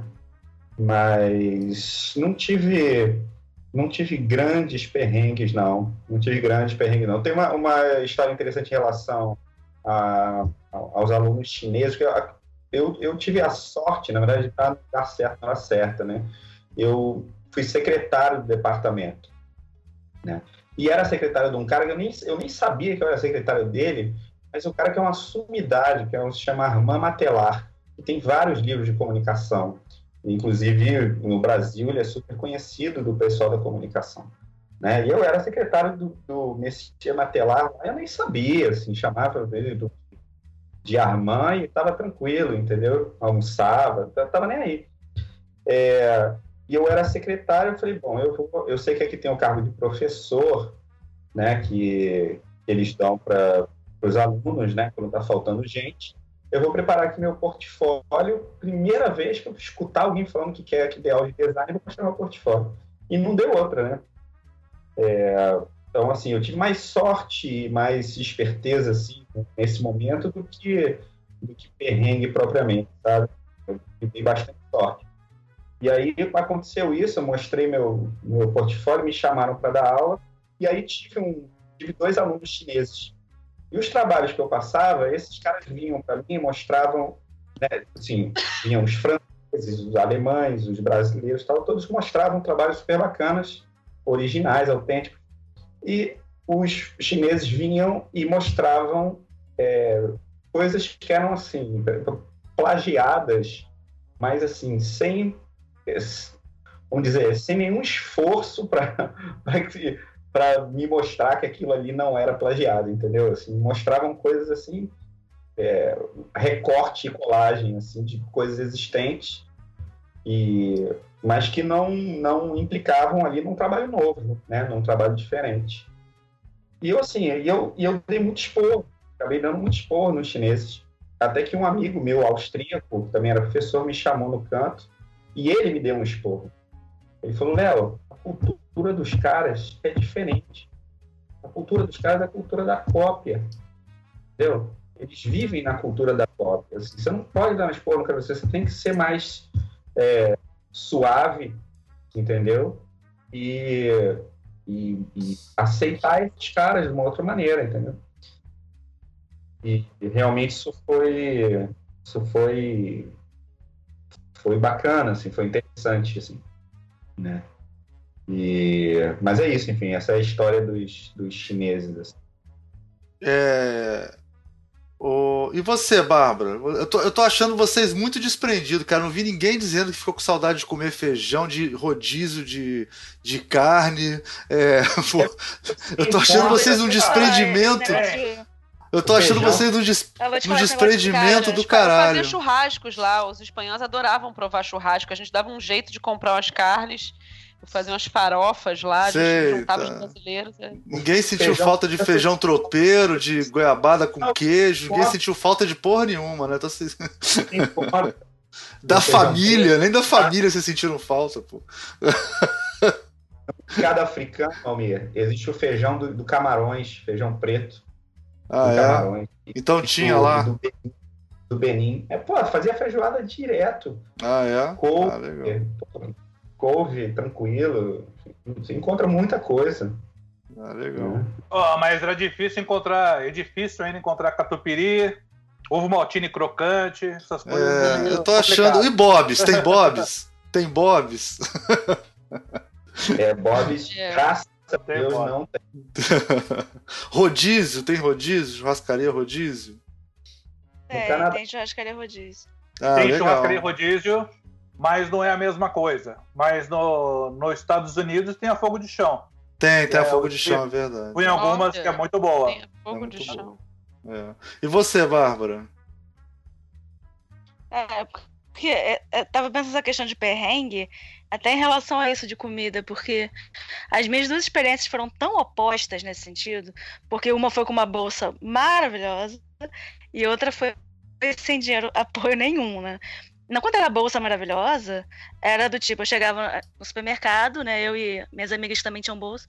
Que vinhos a gente ainda não provou, né? Que queijos eu não conheço?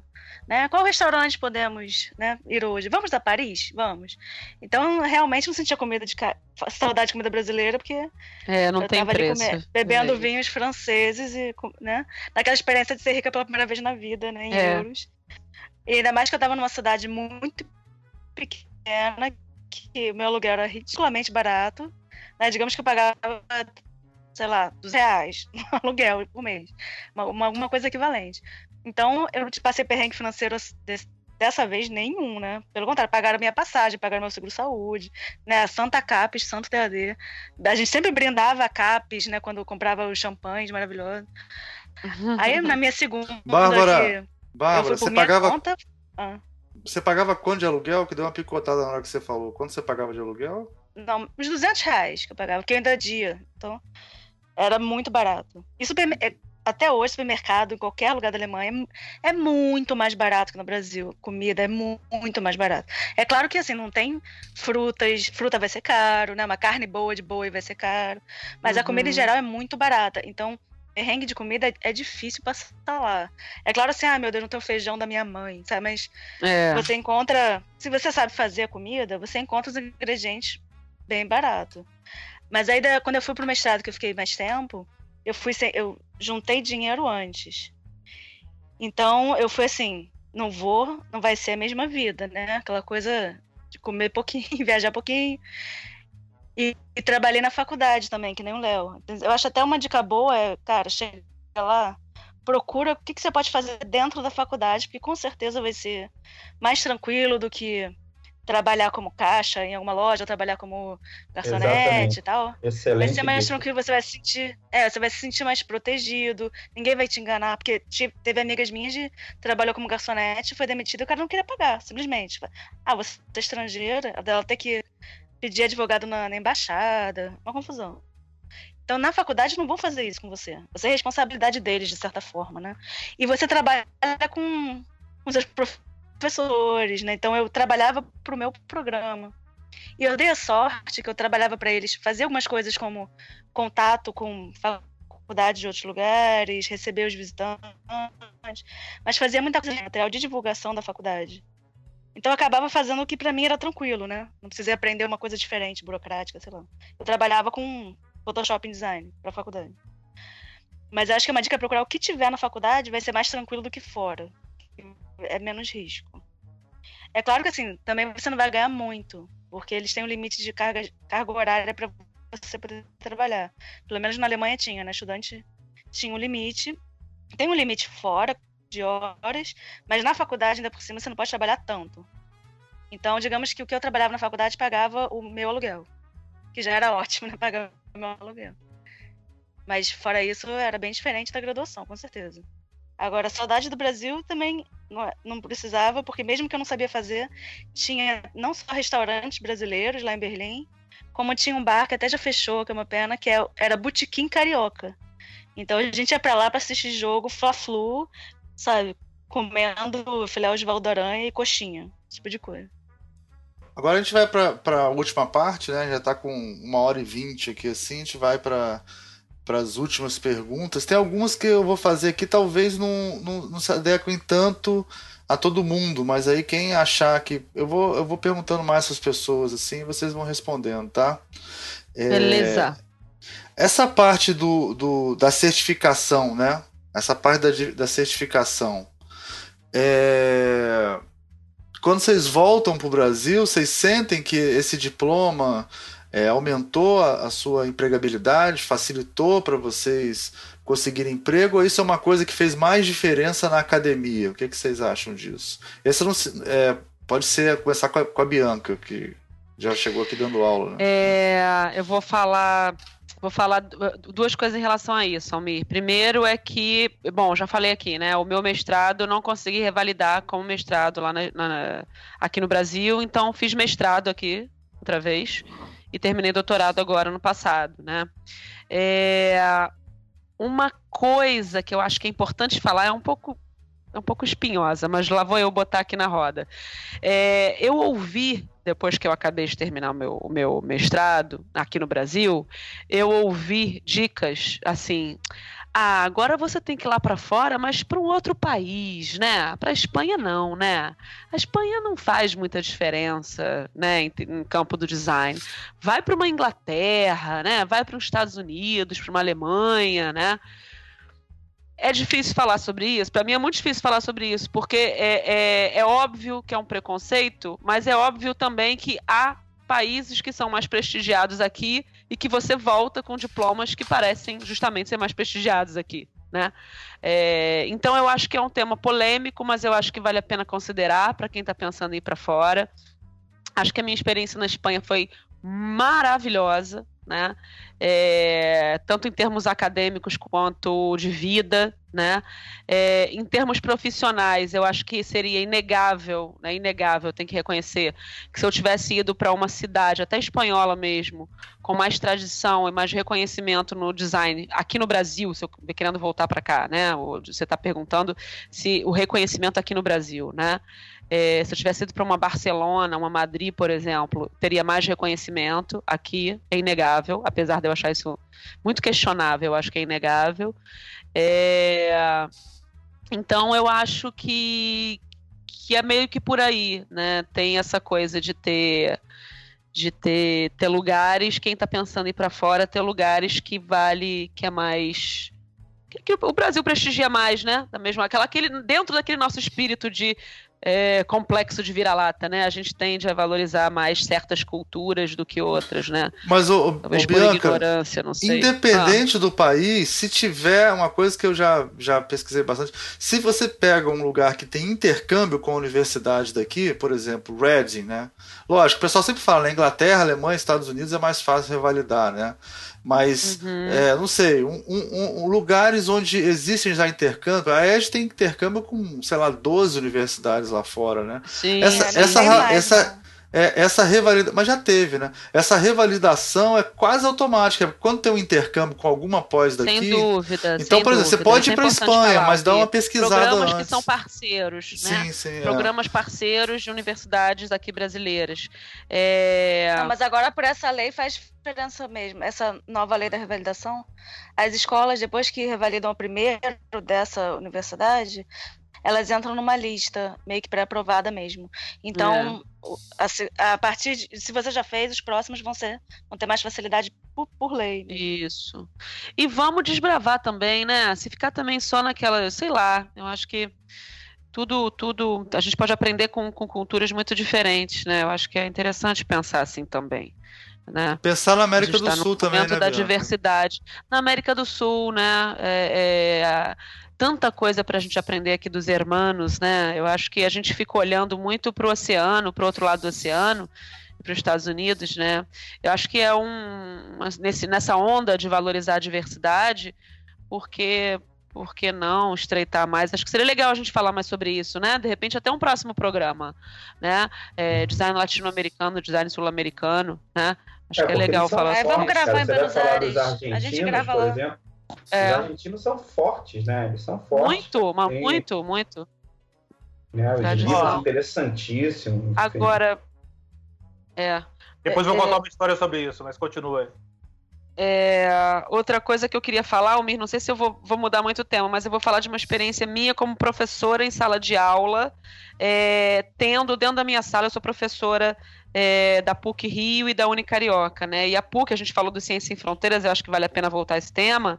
É, o Ciência Sem Fronteiras, é, no ano passado, 2016, eu tive em aula, né, numa turma de 22 alunos, eu tinha seis alunos que tinham chegado, de, voltado de intercâmbio, né? Sim. O quanto é rico, o quanto é muito bom para os que não tinham ido, estavam ali na sala, que são parceiros, colegas do curso, e para mim, como professora, essa experiência dessa troca, e tinha assim, eram, eram seis alunos, mas tinham ido para cinco países diferentes. Né? Então, as, as, experiências que a gente teve de conversas, de, de contar causos, do design num, num lugar e outro, e, e, os outros aprendendo ali, o quanto Ciência Sem Fronteiras estava começando a dar frutos muito interessantes aqui para essa para a construção do, do, do, do, do conhecimento em design aqui no Brasil, né? Acho que isso é importante a gente falar também, o quanto é rico. Durante a graduação, a gente tem oportunidade de fazer isso, que essa bolsa favorecia. Né? Sabe lá Deus quando a gente vai ter isso de volta, né? Enfim. Você ia falar o quê, Rafael? Você ia contar uma história sobre. Não, eu ia contar uma história. Primeiro que eu consegui aqui o. Dessa semana eu pedi uma estatística para a faculdade, para o college, e eles me mandaram a lista do, dos, do país de origem, de onde, onde vem mais estudantes, né? Então, praticamente 80% dos alunos vêm da China e da Índia. Caramba! Caramba. Olha só. Aí vem França, Estados Unidos, Coreia do Norte, Nigéria, Arábia Saudita, aí vem o Brasil, aí vem o Irã e Paquistão. Caramba! Ô, deixa eu fazer uma pergunta capciosa, Rafael. É, eles, pa- eles pagam? Eles, eles pagam mensalidade? Como é que é? Pagam, eles pagam a mensalidade. Aqui eh, não tem a faculdade, a universidade E o canadense graça. paga? E o É. canadense paga? O canadense paga, paga um quinto do que o estrangeiro paga. Sim. É, gente, é bom a gente sempre falar isso, que isso é uma coisa É. assim. É, é o seguinte, quando um Ele brasileiro. um quinto, É. Pode falar. É, isso é uma coisa importante a gente falar, porque a gente fica falando, ah, tudo aí é uma maravilha, e sei lá o quê, mas tem um lado comercial nisso. Todo brasileiro que vai Claro. fazer um, um doutorado na Inglaterra, ele paga cinco vezes mais do que o inglês. Por quê? Porque ele paga dele e de quatro ingleses, entendeu? É, eu- e quem tá pagando isso é o CNPq, o ACAPES. Quer dizer, então é, é, eles também não são essa, essa, essa bondade. Tem essa, esse outro lado, entendeu? É, os países eles são desenvolvidos não é à toa, porque eles, eles também não são bobos, né? É, na- no Canadá eu não sabia, mas na Inglaterra eu Não, mas sabia deixa, que é deixa muito eu assim. defender a Alemanha, cara. É. Ah, fala, pode defender.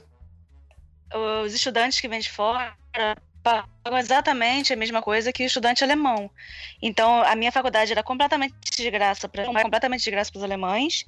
E então qualquer vantagem que eles tivessem de ah, o equipamento ou o transporte de graça ou qualquer coisa era igual para todos os alunos matriculados.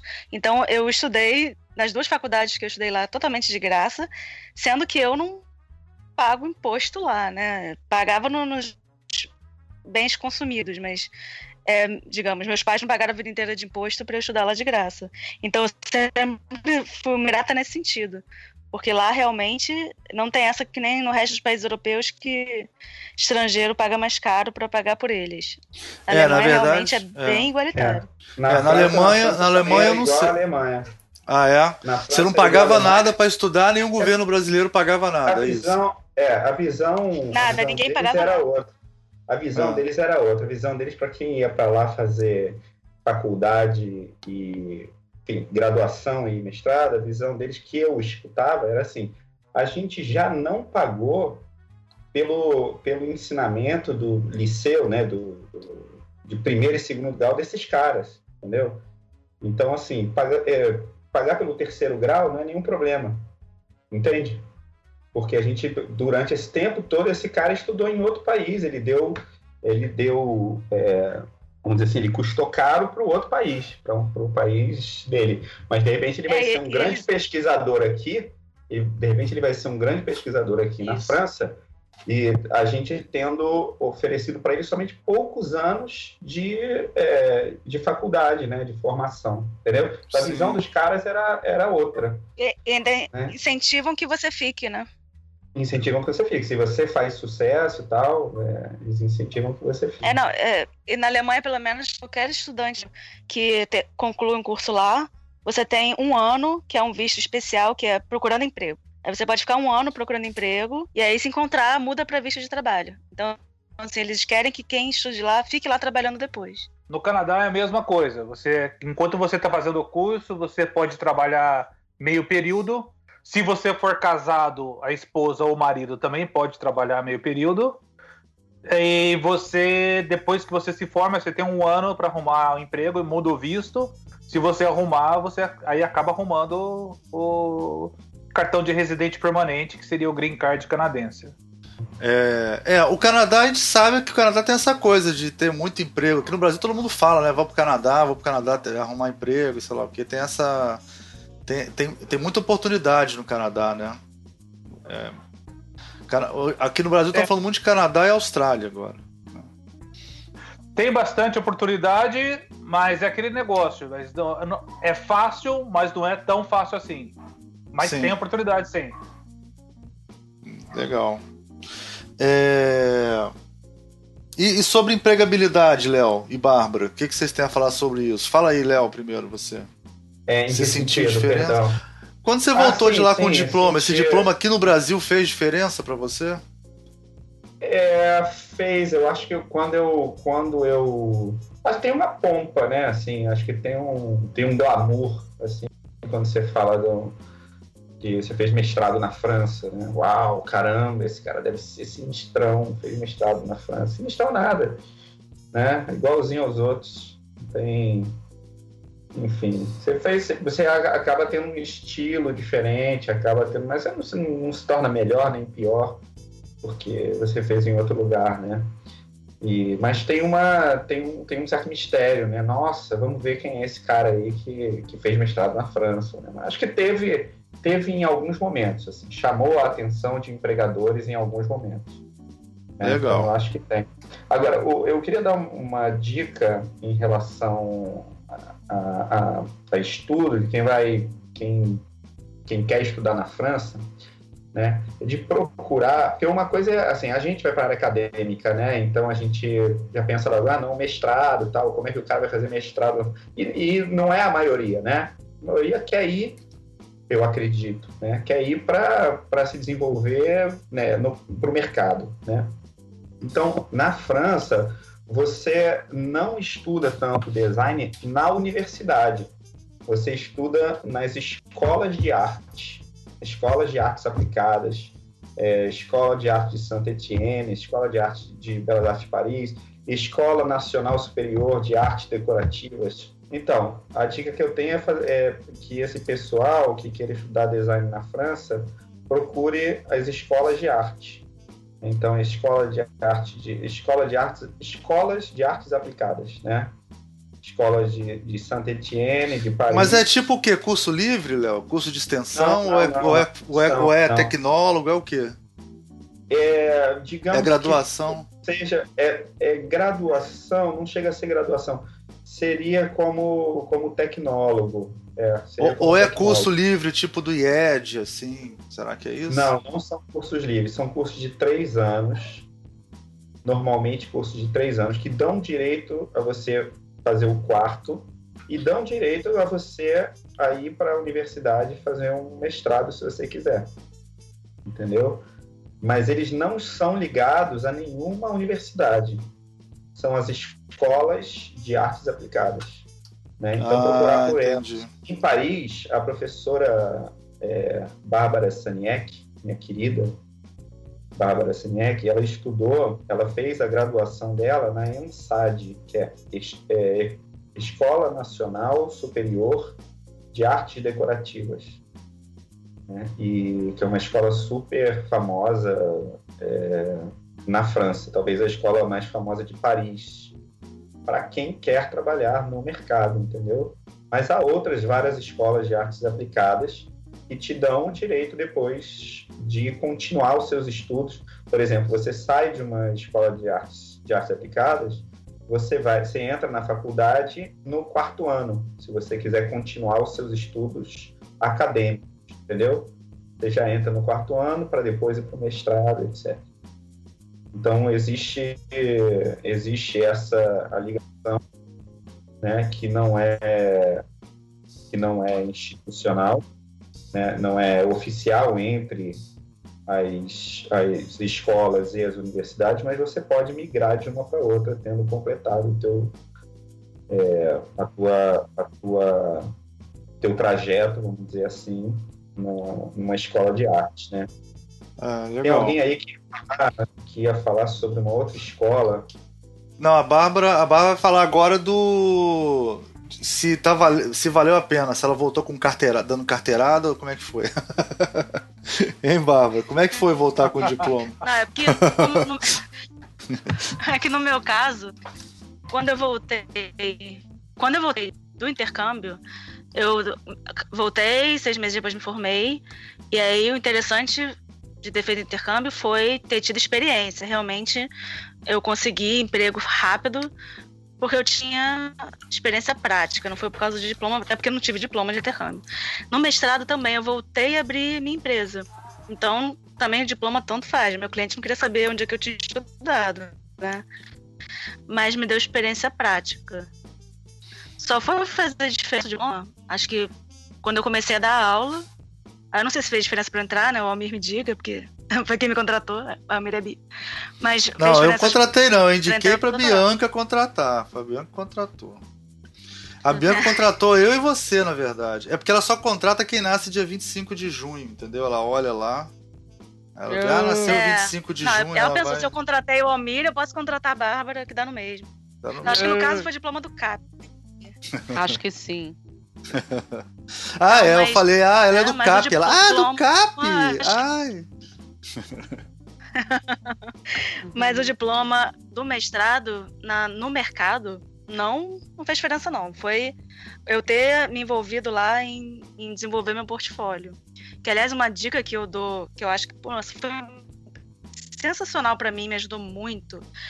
Então, eu, eu visitei escritórios de design por vários lugares na Alemanha. Uma coisa que eu vi é, se você escrever para eles dizendo que quer conhecer, pode ser que eles não tenham tempo, não vão não se candidatar a um estágio, mesmo que você não queira fazer, você vai ter que voltar para o Brasil. Aí eles vão fazer uma entrevista com você. E a tradição lá, é, quando você faz entrevista, você mostra o portfólio e tal, o que é ótimo porque eles comentam seu portfólio. Então eu vi, saí com feedback maravilhoso. E também eles costumam mostrar os escritórios. Então você vai vendo os trabalhos deles, vendo qual é o processo. Sobre trabalho e mercado, é, correndo atrás de visitar, saindo da faculdade e indo pro mercado de onde eu estava. Isso me ajudou bastante. Legal. É, vamos, vamos, vamos partir para a rodada final. Eu queria que vocês. Posso Pensassem. dar um, uma, uma- posso dar um adendo nessa? Pode, que claro. a, a claro. Bárbara falou? Então, a gente, a gente tem uma matéria que é só sobre simulação de entrevista. Então, essa matéria, nós fazemos exatamente isso. A gente entra em contato com os estúdios e com agências e eles têm que prover para a gente uma pessoa para fazer entrevista e dar um tour com os alunos. Então, vai em grupo de dois alunos, eles veem o portfólio, dão feedback, fazem um tour nas agências e voltam. A gente, nós fazemos isso em Toronto e também fazemos em. A gente vai uma vez por ano para Nova York. Então, geralmente a gente vai na Pentagram, na Landor, na que RGA. chato, É, então, chato, hein? a gente vai e eles atossam, eles fazem tour e eles. fa- Geralmente em Nova York eles não fazem o portfólio review, mas você faz o os contatos, né? E Sim. tem alguns alunos que conseguiram esse tipo de coisa lá também. Então, é, esse, É muito essa, bom. essa coisa para visitar e para você ouvir o feedback, você pode ir melhorando o seu portfólio até o momento, ou até alguns alunos, como acontece, oferecer trabalho antes da pessoa se formar, entendeu? Os escritórios que eu fui para brasileira, todos acharam vantagem eu ser brasileira. Todos comentaram que os meus trabalhos eram diferentes dos trabalhos dos alemães e dos austríacos, dos ingleses. Então, todos que eu fui visitar me ofereceram estágio. Assim, que eu, eu- depois eu resolvi não ficar. Mas para os brasileiros, eles são muito bem recebidos. Para estágio, principalmente. Olha que só, legal. A, a reputação do, de brasileiro na parte de design é fantástica. É excelente. Todo mundo só fala bem de profissional brasileiro. Legal. Vamos para uma última rodada de dicas, então. Eu queria que vocês, ó, vocês podem falar dicas, tá? Erros mais comuns, é, as maiores Ah, conquistas, os maiores desafios. Pode começar. Quem quiser. Quem vai começar, Bárbara? Eu posso, eu posso começar. Então Tá começa. Que- Você quer começar, Bárbara? É isso? Pode começar, Eu Bárbara. emendar, porque eu já acabei de dar, um- de dar uma dica.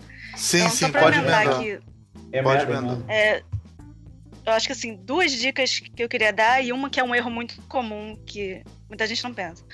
A primeira é morar com nativos, uma coisa que eu fiz tanto nos dois casos quando eu estive fora, eu fiz questão de morar com alemães. Isso fez toda a diferença. Né? Primeiro porque a língua melhora muito, porque você fala em casa o tempo todo, porque você aprende mais sobre a cultura deles, porque você conhecer bem alguém que conhece bem o país, né? Porque a gente costuma ficar muito nos nichos de estrangeiros que estão lá, a gente se junta, né?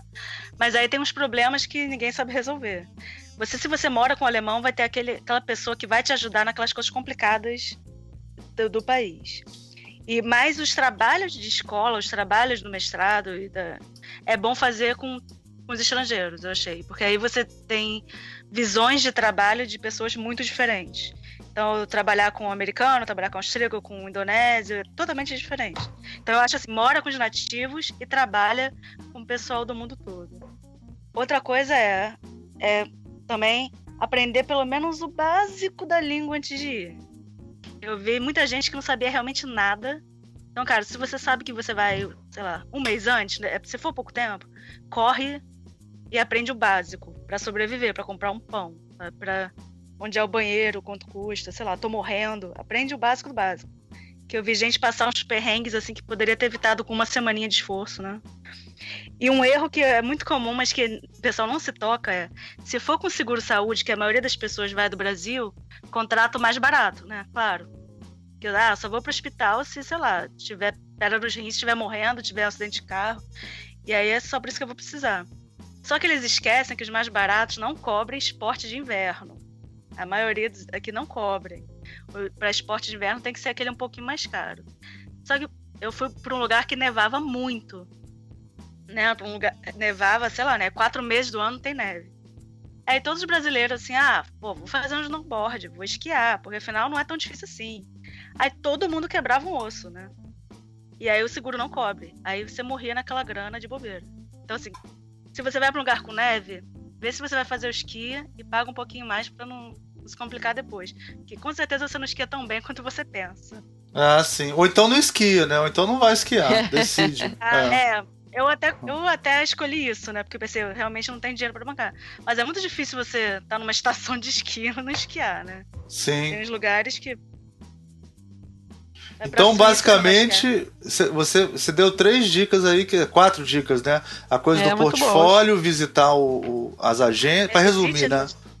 É, é resume as agências, Sim. Mas se candidatando, não vai só para conhecer. Se candidata porque você tem review do seu portfólio e é sempre muito bom.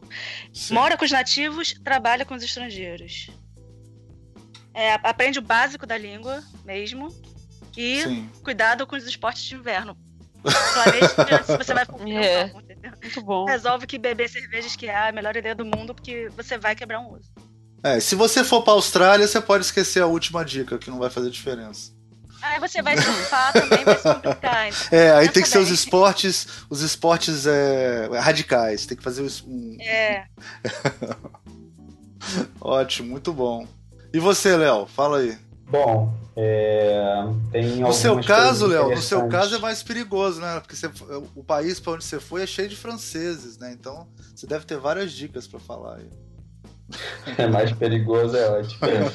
Bom, é o seguinte, é, você sabe que é, todo o trâmite ele é feito aqui, né? A aceitação é, que você tem da escola, você recebe uma carta e você leva aqui a Maison de France, né, o consulado francês, e você, a partir daqui que você tem o seu visto, né? Então, assim, não vá para lá antes para resolver o seu problema, porque você vai ter que voltar para pegar o teu visto aqui, tá? Então, não, é, não, não, não tente colocar o carro na frente dos bois, isso é uma coisa, né? A outra coisa é a seguinte, quando você, quando você vai tirar o seu primeiro visto aqui, eles perguntam como você vai se manter, né? Então, você tem que ter alguém para te manter. Ou você mostra que você tem aquele dinheiro, ou você tem uma carta de alguém que você mostra que ganha bem, que é funcionário público, né? Seu pai, sua mãe, sei lá quem. Enquanto ganha, você diz, ó, é essa pessoa aqui que vai me manter. Porque você tem o direito lá, acho que o Rafael citou isso também no Canadá, se não me engano, você tem o direito a trabalhar 20 horas por semana como estudante, que para eles é ótimo. Né? Você trabalha como como garçom, trabalha como, é, como balconista, enfim, né? Assim, os empregos onde você ganha um pouco menos, ou bem menos, mas ganha o suficiente. Só que você não pode sair daqui dizendo que você vai fazer isso, né? Você não pode sair daqui dizendo, ah, eu vou me manter com o dinheiro do emprego que eu vou ganhar lá, que eu vou fazer lá, né? Que eu vou, que eu vou ter lá.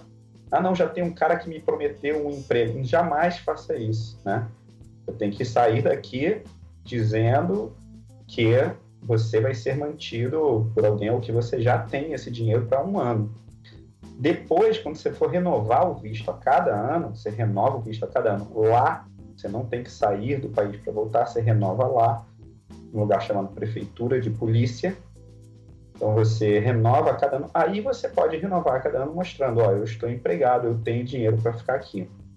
Né? Essa de, enfim, essa é uma dica bem importante. É, estudar a língua essencial, né, como a Bárbara tinha dito, e, e ter em mente um projeto, né, para não, não queimar cartucho, né? É, as pessoas, os professores não gostam muito de, de, de, de, conversa, né? Então eles vão conversar com você, você já tem que ter o teu, ter o projeto na cabeça, coisas escritas, bem escritas, né? Num francês bem escrito, por mais que você não fale bem, ou não escreva bem ainda, você mostra para alguém que saiba, né? Você faz com que aquilo ali esteja bem escrito para você não queimar cartucho. Né? Queimar cartucho quer dizer procurar um professor, mostrar as coisas para, é, dizer coisas para ele, falar, não, cara, eu quero as coisas escritas. Cadê? Qual é o teu projeto? Aí você fala, não, eu não sei, estou pensando. Ah, meu amigo, já era, tem mais o que fazer, né? Então essas são as minhas as minhas dicas, assim, como, como eu vi algumas pessoas dando é, com os burros na água.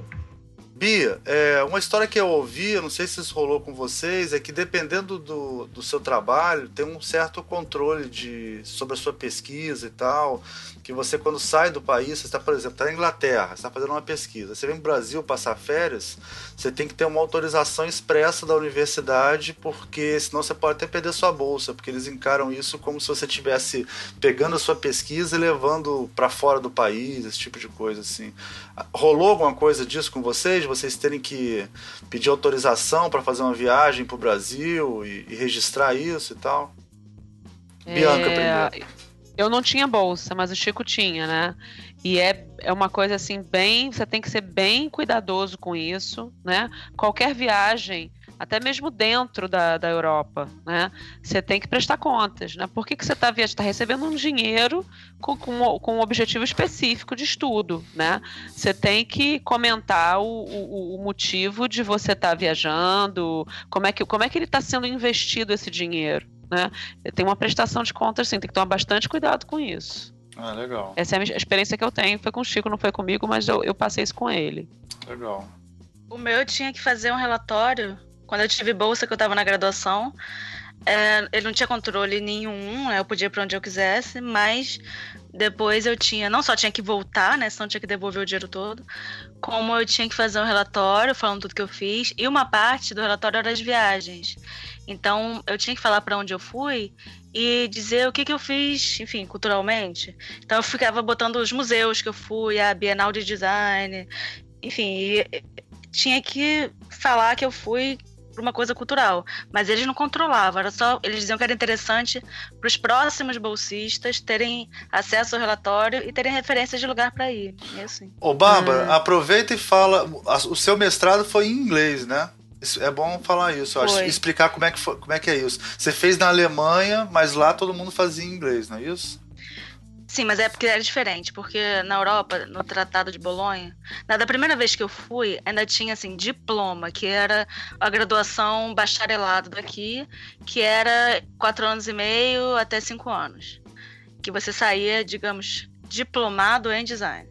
E aí com o Tratado de Bolonha passou para bacharelado, que aí era três anos e meio, mas você tinha a possibilidade de fazer mais um ano e meio de master. Né? Só que esse master não é, não é bem o nosso mestrado. Então, muitas faculdades mantiveram o mestrado em dois anos, que é com essa carga equivalente à nossa, com trabalho no final e tal. Porque o outro master deles, que é um ano e meio, é meio que uma continuação da graduação. O pessoal tá na muito Espanha novo. é assim também.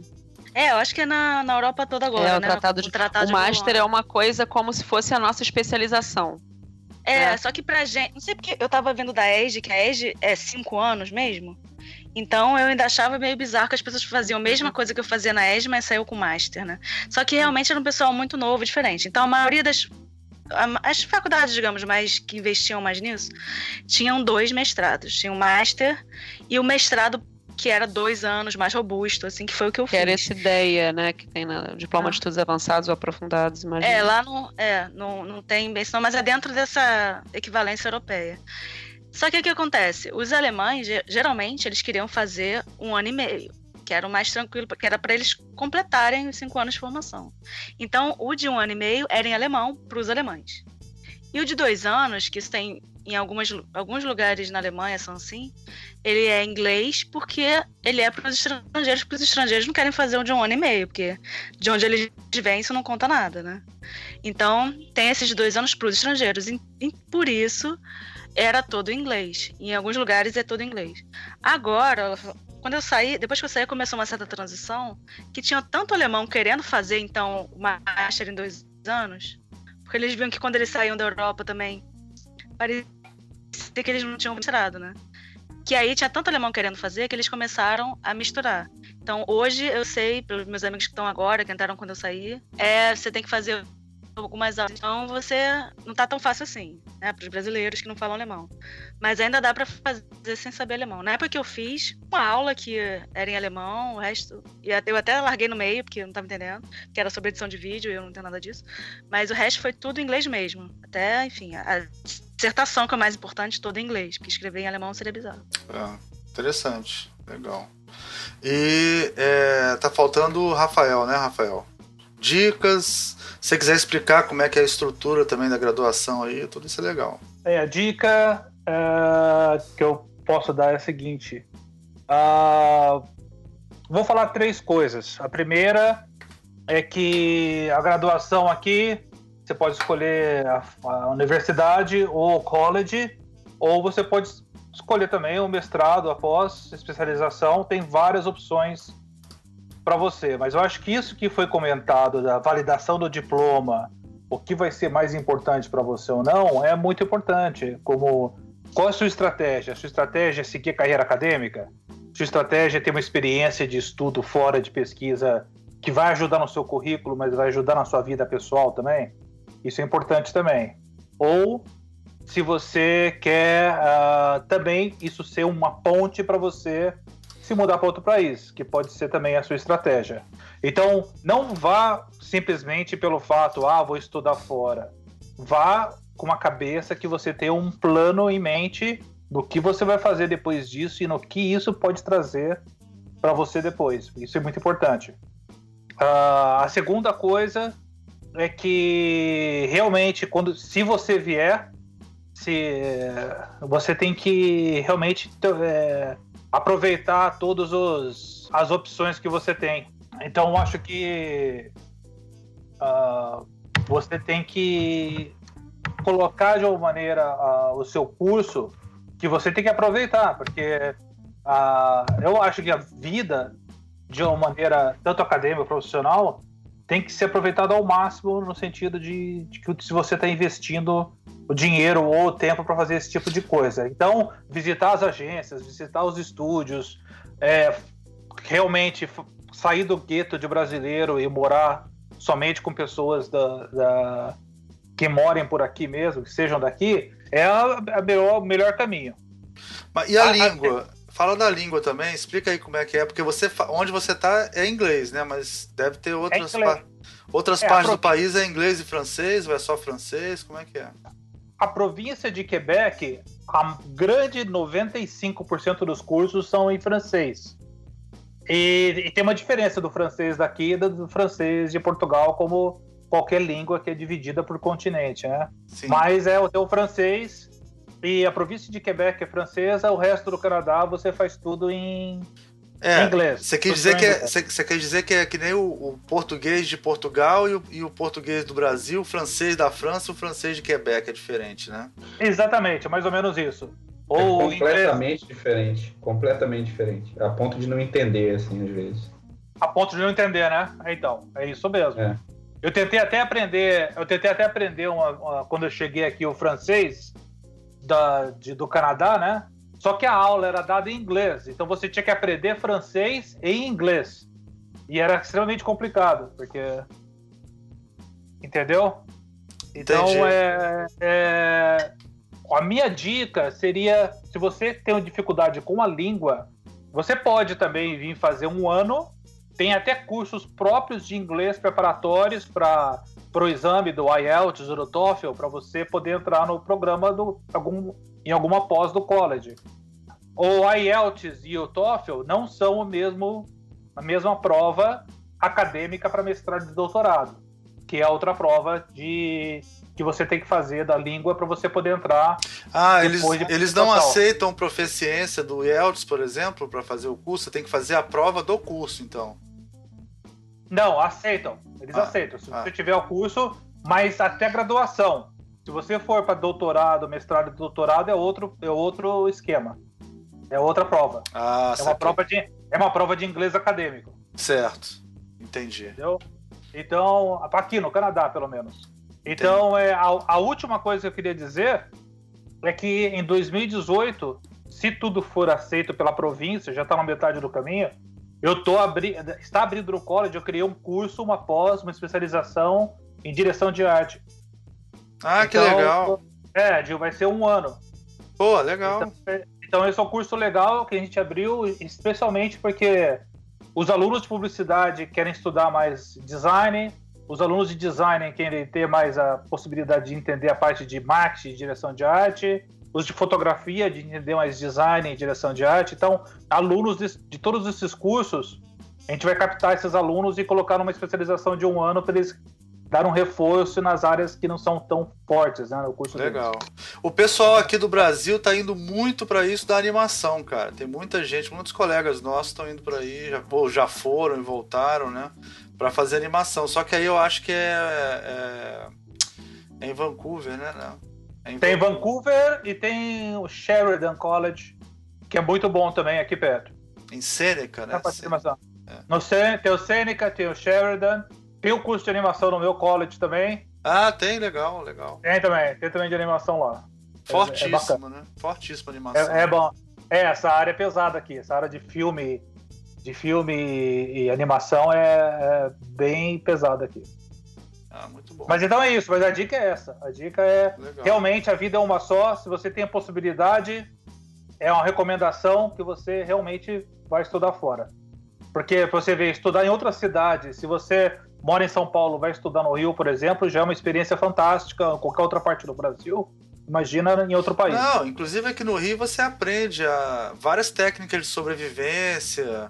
É é, sobre, é, sobrevivência é, de, é, de guerra, você aprende a, a, a, andar no mar, na mata, sobrevivência. Sobreviver a muita greve. É, sobreviver a greve, sobreviver a, a funcionário público sem receber salário. Aqui no Rio você, é. quem, você vai, condições extremas. Um, é, você, condições, condições extremas, extremas, de humilhação. Exatamente. É. Comer, pizza, comer pizza com ketchup. Comer né? pizza com ketchup, você aprende tudo isso. Aqui no Rio é muito bom pra isso. É uma beleza, assim. Você pode, Jamais. Pode tentar. você vai sair daqui muito mas você sai mais forte, entendeu? Você sai. São dois lugares que você pode treinar sobrevivência: na Austrália, lá no, no, no, Outback, ou então aqui no Rio de Janeiro, em qualquer lugar, aqui no Rio, em qualquer lugar. Você sai super é preparado.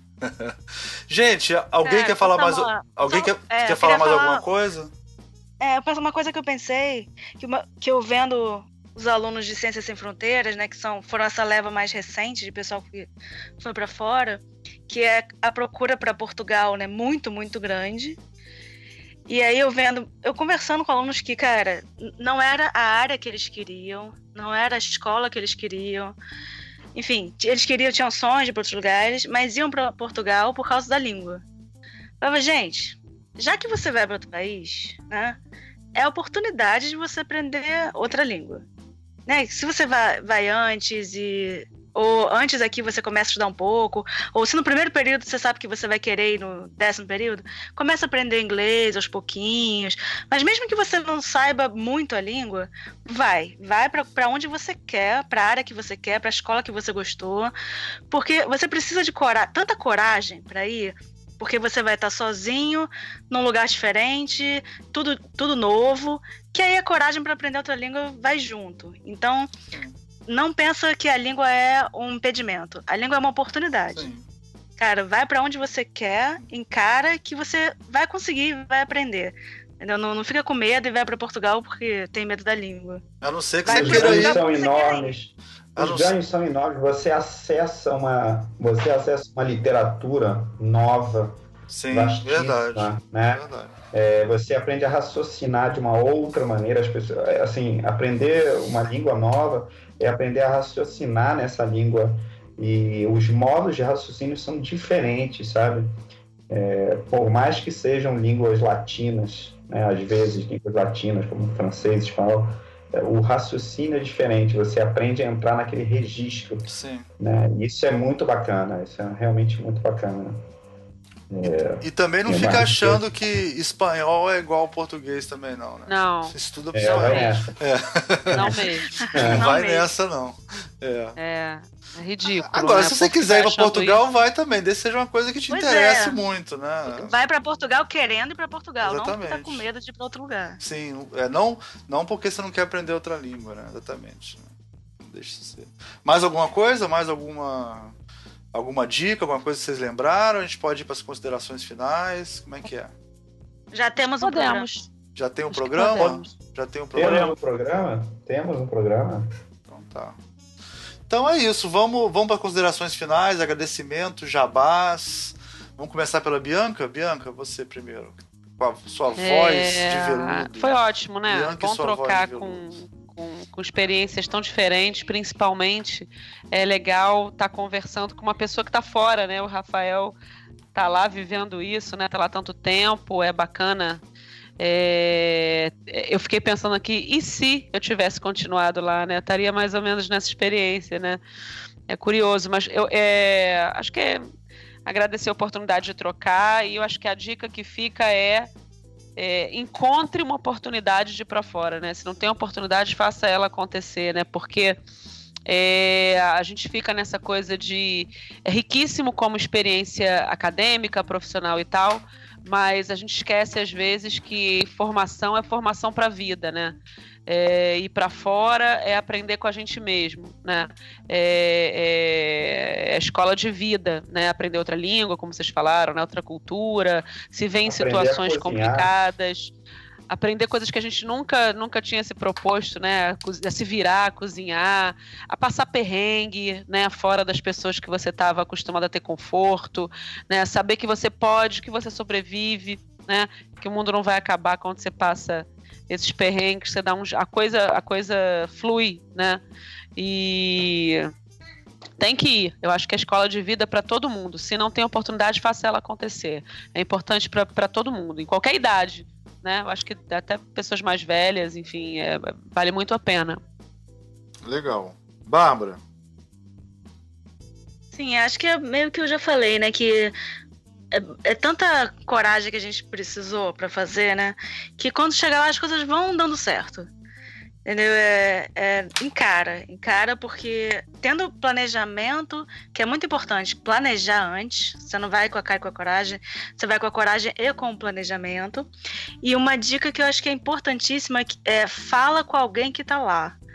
Uma coisa que é sempre, enquanto eu estava morando fora, qualquer pessoa, os brasileiros que me adicionavam, mandavam mensagem que eu nunca tinha ouvido falar, me ajuda, me fala alguma coisa para me ajudar. Eu sempre ajudava, então quando eu ia para lá depois eu dei muito móvel, arrumava lugar para as pessoas ficarem. Então, porque alguém me ajudou quando eu precisei. Então, é confia que se você falar com qualquer pessoa de lá, ela vai te receber bem, né, um brasileiro, vai te dar dicas, vai te pode até te dar, enfim, um café, um teto, mas não tenha vergonha não. Pede ajuda porque os brasileiros costumam se ajudar. Legal. Rafael, você que ficou aí. Como você pode ver, às vezes a às vezes pode não fazer sentido um caminho que você faz na vida, mas no final ele acaba se juntando com com uma coisa boa. Eu acho que se você não as melhores coisas na vida vêm junto com os maiores riscos. Se você não correr nenhum risco, você acaba ficando preso na mediocridade, sendo na, um pouco medíocre nas coisas que você faz, porque você fica muito seguro. Então, eu realmente recomendo você a partir e tentar uma coisa nova. E foi muito bacana conversar com todo mundo, com as experiências.